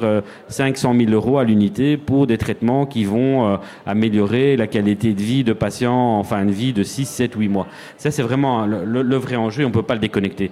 Le troisième élément, il est lié à ça, c'est le rapport collectif-individu. C'est-à-dire que la donnée de santé, effectivement, nous sommes propriétaires nos données. Je crois qu'il y a un rapport de propriété par rapport à nos données. Il faut aussi comprendre l'intérêt collectif de la donnée. J'ai donné l'exemple des données de santé en matière de cancer.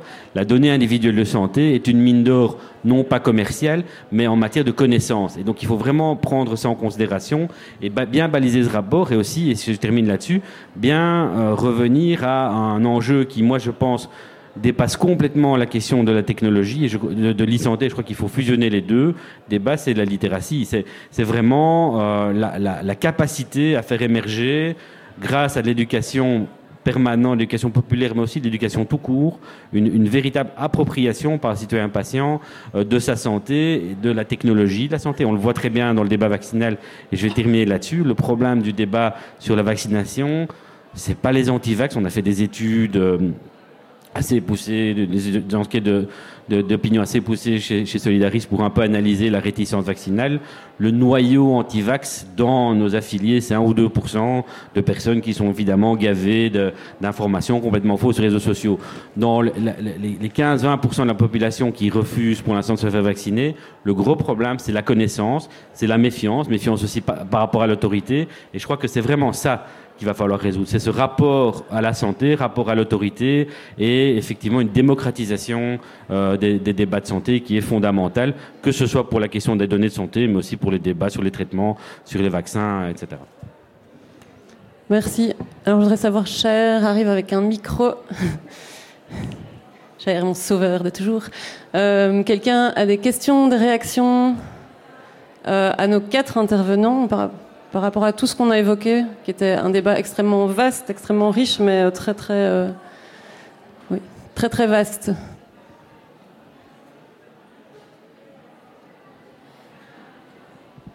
Merci, bonsoir. J'ai eu la chance d'assister au débat hier sur la surveillance policière, sur la question de la surveillance également entre réalité et fiction, et puis ici euh, aujourd'hui sur, euh, sur la question de, de l'e-santé. Et j'entends quand même à plusieurs reprises que euh, il y a à la fois une parole qui dit il faut remettre l'humain au centre de l'outil technologique, que ce soit dans la surveillance ou dans la question de la, santé. Il y a aussi euh, une question qui se soulève, c'est de dire quel va être le rôle du pouvoir public. Et le mot a été prononcé, je pense, par vous, euh, Monsieur Paul, de régulateur, en disant euh, il doit reprendre sa place, notamment sur la question de la commercialisation, notamment sur la question euh, de l'utilisation qui est faite de, la donnée. Et en même temps, on constate que pour obtenir des financements sur euh, ce que madame appelait la, la ligne 0.5, euh, il a fallu descendre dans la rue, mettre la santé en lutte, etc., pour obtenir une enveloppe de 400 millions. À côté de ça, M. Vandenbroek vient aujourd'hui de décrocher une enveloppe dont j'ignore exactement le montant, mais pour financer euh, toute une série d'initiatives en e-santé euh, qui vont, qui n'ont pas été demandées en fait ni par la rue, ni par la, la population, ni par nécessairement vraiment les, les, les prestataires, mais semble-t-il par une série de lobbies qui ont envie d'aller euh, chercher du, du, financement qui va, qui va développer leur, leur, technologie. On a la même chose en matière de, de surveillance euh, policière. Et donc ma question, quand j'y viens maintenant, c'est de dire Croyez-vous réellement que l'État va pouvoir jouer un rôle de régulateur? Est-ce qu'on peut réellement espérer cela quand on voit qu'il a l'air de faire tout le contraire? Ou bien en fait, il a une, euh, politique qu'il développe et à laquelle peut-être on n'a pas nécessairement compris grand-chose euh, en la matière? Voilà ma, ma question, j'espère qu'elle est assez claire. Et pour le coup, elle s'adresse euh, à tout le monde. Je pense que vous avez beaucoup de connaissances. J'étais tout à fait d'accord avec ma collègue. Qui est partant pour répondre à cette excellente question Alors, je ne vais pas vous donner une réponse qui va vous satisfaire. D'abord, sur les budgets de l'e-santé, il faut vraiment relativiser la part que ça prend par rapport euh, à l'ensemble des budgets. Donc, budget total des soins de santé en Belgique, c'est 30, 30, milliards d'euros. Pourrait ajouter même plusieurs milliards d'euros si on compte les investissements régionaux. Euh, la part des investissements de l'e-santé dans l'e-santé là-dedans, c'est 0,1% à tout casser. Donc, on peut pas mettre en rapport l'e-santé par rapport aux 400 millions qui sont même pas encore nécessaires en termes de volant financier. Par contre, vous avez posé vraiment le bon problème, c'est plus qu'un enjeu financier, tout ce qu'il y a autour de ça, je l'ai dit et je le redis, c'est l'enjeu de la commercialisation. Alors, est-ce que l'État est capable de réguler ça? Je dirais oui et non. C'est-à-dire qu'il euh, est assez dichotomique, l'État est assez schizophrène. La plateforme Miel, c'en est un excellent exemple. C'est-à-dire que d'un côté, on a une plateforme qui a été construite dans l'idée d'une interconnexion de données et d'une approche démocratique. Hein. Il y a la plateforme Miel, c'est un comité de gestion où notamment les syndicats, les employeurs, euh, les mutuelles, les médecins siègent. Donc c'est pas une institution qui est opaque du tout. Hein, un comité de gestion, un comité de surveillance, et il y a vraiment, ça fonctionne. Mais de l'autre côté, c'est effectivement cette plateforme aussi qui se commet avec toute une série de firmes euh, euh, informatiques qui développent des produits comme la fameuse plateforme Elena, qui a un rapport assez incestueux avec des firmes flamandes. On a beaucoup parlé de Health cette semaine, etc.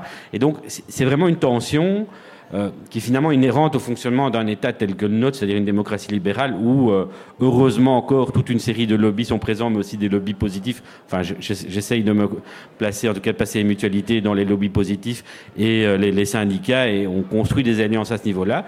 Mais effectivement, on a en face des gens qui n'ont pas la même approche. Donc, c'est de régulation. Euh, elle existera, elle est possible, ça dépend aussi de, de, de, des gouvernements et de la couleur politique du gouvernement. Elle est possible parce qu'encore pour l'instant, mais ça change. Euh, il y a des grosses attaques contre les mutualités, contre les syndicats, notamment et sur le rôle dans l'État, euh, grâce au fait qu'effectivement, des, institutions démocratiques comme les nôtres sont encore présentes dans les instances de gestion de ces institutions de régulation.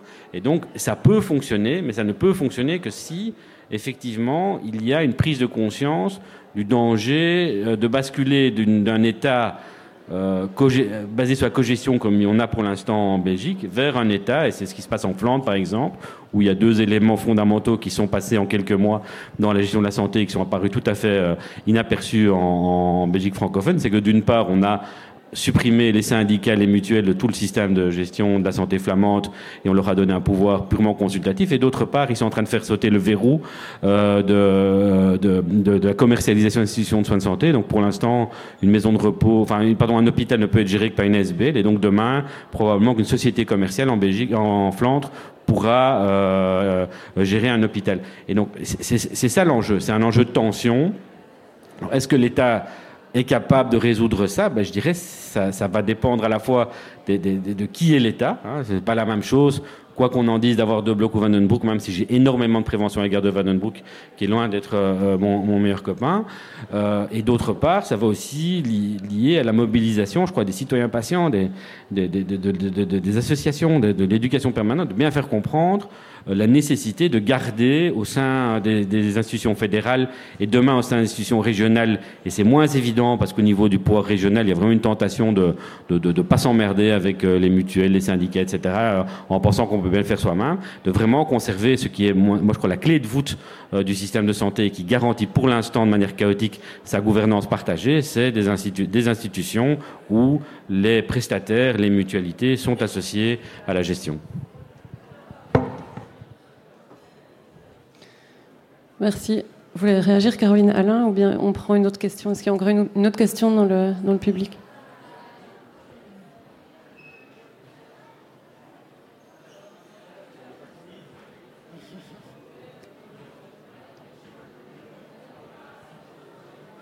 Moi, la question que j'aurais par rapport à ce, que, ce dont on vient de parler, c'est est-ce que il y a la question du poids de l'État par rapport à des acteurs commerciaux, mais aussi de sa réactivité, de sa rapidité, parce que finalement, les acteurs commerciaux euh, se développent hyper vite. On voit des nouvelles applications, des euh, téléconsultations euh, qui sont développées par des acteurs euh, commerciaux privés, qui se développent à une rapidité euh, assez incroyable. Est-ce qu'on va, est-ce que l'institution démocratique de l'État va être assez rapide pour réagir par rapport à ces développements?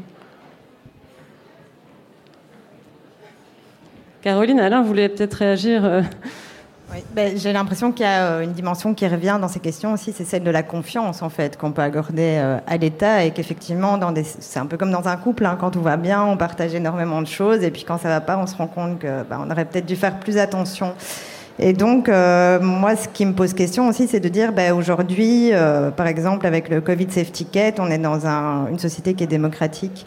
Et euh, pourtant, pour avoir accès à la culture, pour avoir accès euh, même à l'hôpital en dehors des urgences, on, on doit faire preuve d'une donnée de santé qui est numérisée par le Covid Safety Ticket, et donc ça, ça pose question. Euh, et donc, euh, je me demande un peu, euh, aujourd'hui, on est quand même dans, dans, des démocraties et dans les pays les plus démocratiques au monde, mais euh, le jour où, euh, par le changement climatique, par les vagues migratoires, etc., si on en arrive dans un scénario un peu collapso aussi, de se dire, ben, on, on, a, on, va de plus en plus vers un État qui est, qui est autoritaire et qui va surveiller nos données, etc., euh, bah, qu'est-ce qui va se passer à ce moment-là? Et donc euh, peut-être que ces États, ils vont justement euh, aussi à un moment racheter, euh, j'en sais rien, moi, les données euh, aux, aux, entreprises privées. Euh, et, et, je pense que dans, dans l'ensemble, on donne effectivement un nombre de données qui est vraiment colossal et que ça pourrait très bien se, re se, retourner contre nous et que tant que tout va bien, bah, ça va, mais le jour où ça n'ira plus, on, regrettera peut-être d'avoir fait confiance aussi au système actuel. Oui, et Alain, peut-être pour clôturer sur cette notion de vitesse, parce que justement c'était une période très, euh, très intéressante, la période Covid, où tout a dû se décider très vite. Et euh, euh, voilà, qu'est-ce qu'on peut tirer comme, euh, analyse justement de, cette période en termes de, politique publique quoi? Mais peut-être qu'il y a un, chantier qui s'ouvre, c'est réfléchir euh, pour que pour que dire il faut plus de démocratie dans la gouvernance de la e-santé, ça soit pas simplement euh, un mot d'ordre, ça soit pas simplement un appel, euh, mais ça soit quelque chose de concret, peut-être que ça passe aussi par une réflexion, par des dispositifs, des méthodologies euh, un peu renouvelées, concrètes, qui permettent véritablement euh, d'impliquer les, les, citoyens, les associations de patients et l'ensemble des parties prenantes dans l'évaluation de toutes ces technologies. en France, il y a comme ça fort mis en avant l'idée d'utiliser l'expérimentation comme une nouvelle méthodologie euh, euh, d'évaluation de l'innovation. Euh, il y a même un droit à l'expérimentation qui est consacré dans la, Constitution depuis 2003, où le Conseil d'État voit même aussi l'idée d'un dispositif qui permet de, tester en situation réelle une technologie en impliquant les usagers, les citoyens. voilà, pourquoi pas imaginer des formes d'implication des acteurs qui va un peu plus loin simplement qu'une que euh, certains dispositifs de Living Lab où on interroge un patient au début euh, ou à la fin. Donc peut-être que voilà, il y a, peut-être que c'est aussi des tâches qui nous renvoient un peu à des innovations institutionnelles, euh, des innovations en termes de dispositifs pour et, et, puis je reviens, oui, sur cette idée de finalement le Covid, c'est comme si on avait vécu pendant un an une expérimentation généralisée d'énormément de technologies. Euh, ce serait intéressant peut-être de pouvoir faire des, retours de terrain euh, en s'appuyant sur toute une série d'acteurs, euh, que ce soit mutualistes ou autres, qui ont accès à, des, retours d'usage peut-être plus facilement que d'autres acteurs pour pouvoir identifier, apprendre aussi. donc voilà. Voilà, ce sera le mot de la fin. Je remercie Bruxelles Laïque pour ce partenariat. je remercie une seconde. Euh, nos quatre intervenants présents ici ce soir, euh, les techniciens, Marie-Ève pour les capsules. Et euh, je vous invite aussi à découvrir la revue Alter Eco sur la table là-bas. Et tant qu'on est dans l'autopromo, je passe une dernière petite parole à Catherine. Merci. J'ai oublié de vous présenter tout à l'heure le, le, cadre général de l'enquête de Médor. Euh, et Caroline, vous avez prononcé le, mot surveillance. Et donc, on, travaille vraiment sur l'hypersurveillance cette année avec Médor. Et on pose la question de savoir jusqu'où ira-t-on. Et on joue sur le mot surveillance, de dire on veille sur nous, on nous surveille. Et si vous voulez consulter nos articles, euh, tout se trouve sur hypersurveillance.medor.coop. Euh, il y a tout le travail sur les questions de données de santé, mais il y a aussi les questions de surveillance policière et surveillance à l'intérieur du cercle familial. Et en termes de santé, je ne sais pas s'il y a des médecins dans la salle ou si vous avez des médecins qui font partie de vos familles, vos potes, etc. Bref, nous avons sur le site de Médor un questionnaire à destination des médecins généralistes pour euh, les interroger sur leur euh, relation au consentement éclairé et savoir si ça fait partie en fait de la discussion avec euh, leur patientèle. Et donc, si vous avez l'occasion d'aller le, de faire passer le mot, euh, ce serait génial. Merci beaucoup. Moi, je voudrais juste rajouter une petite chose. Je voudrais remercier Marinette pour son animation des débats et vous dire, parce qu'elle ne l'a pas fait elle-même euh, par modestie, qu'elle a écrit de nombreux articles sur euh, la, la, numérisation, la santé, et notamment un de ces articles qu'elle a, que vous pouvez consulter. Et voilà. Merci à tous. Bonne soirée.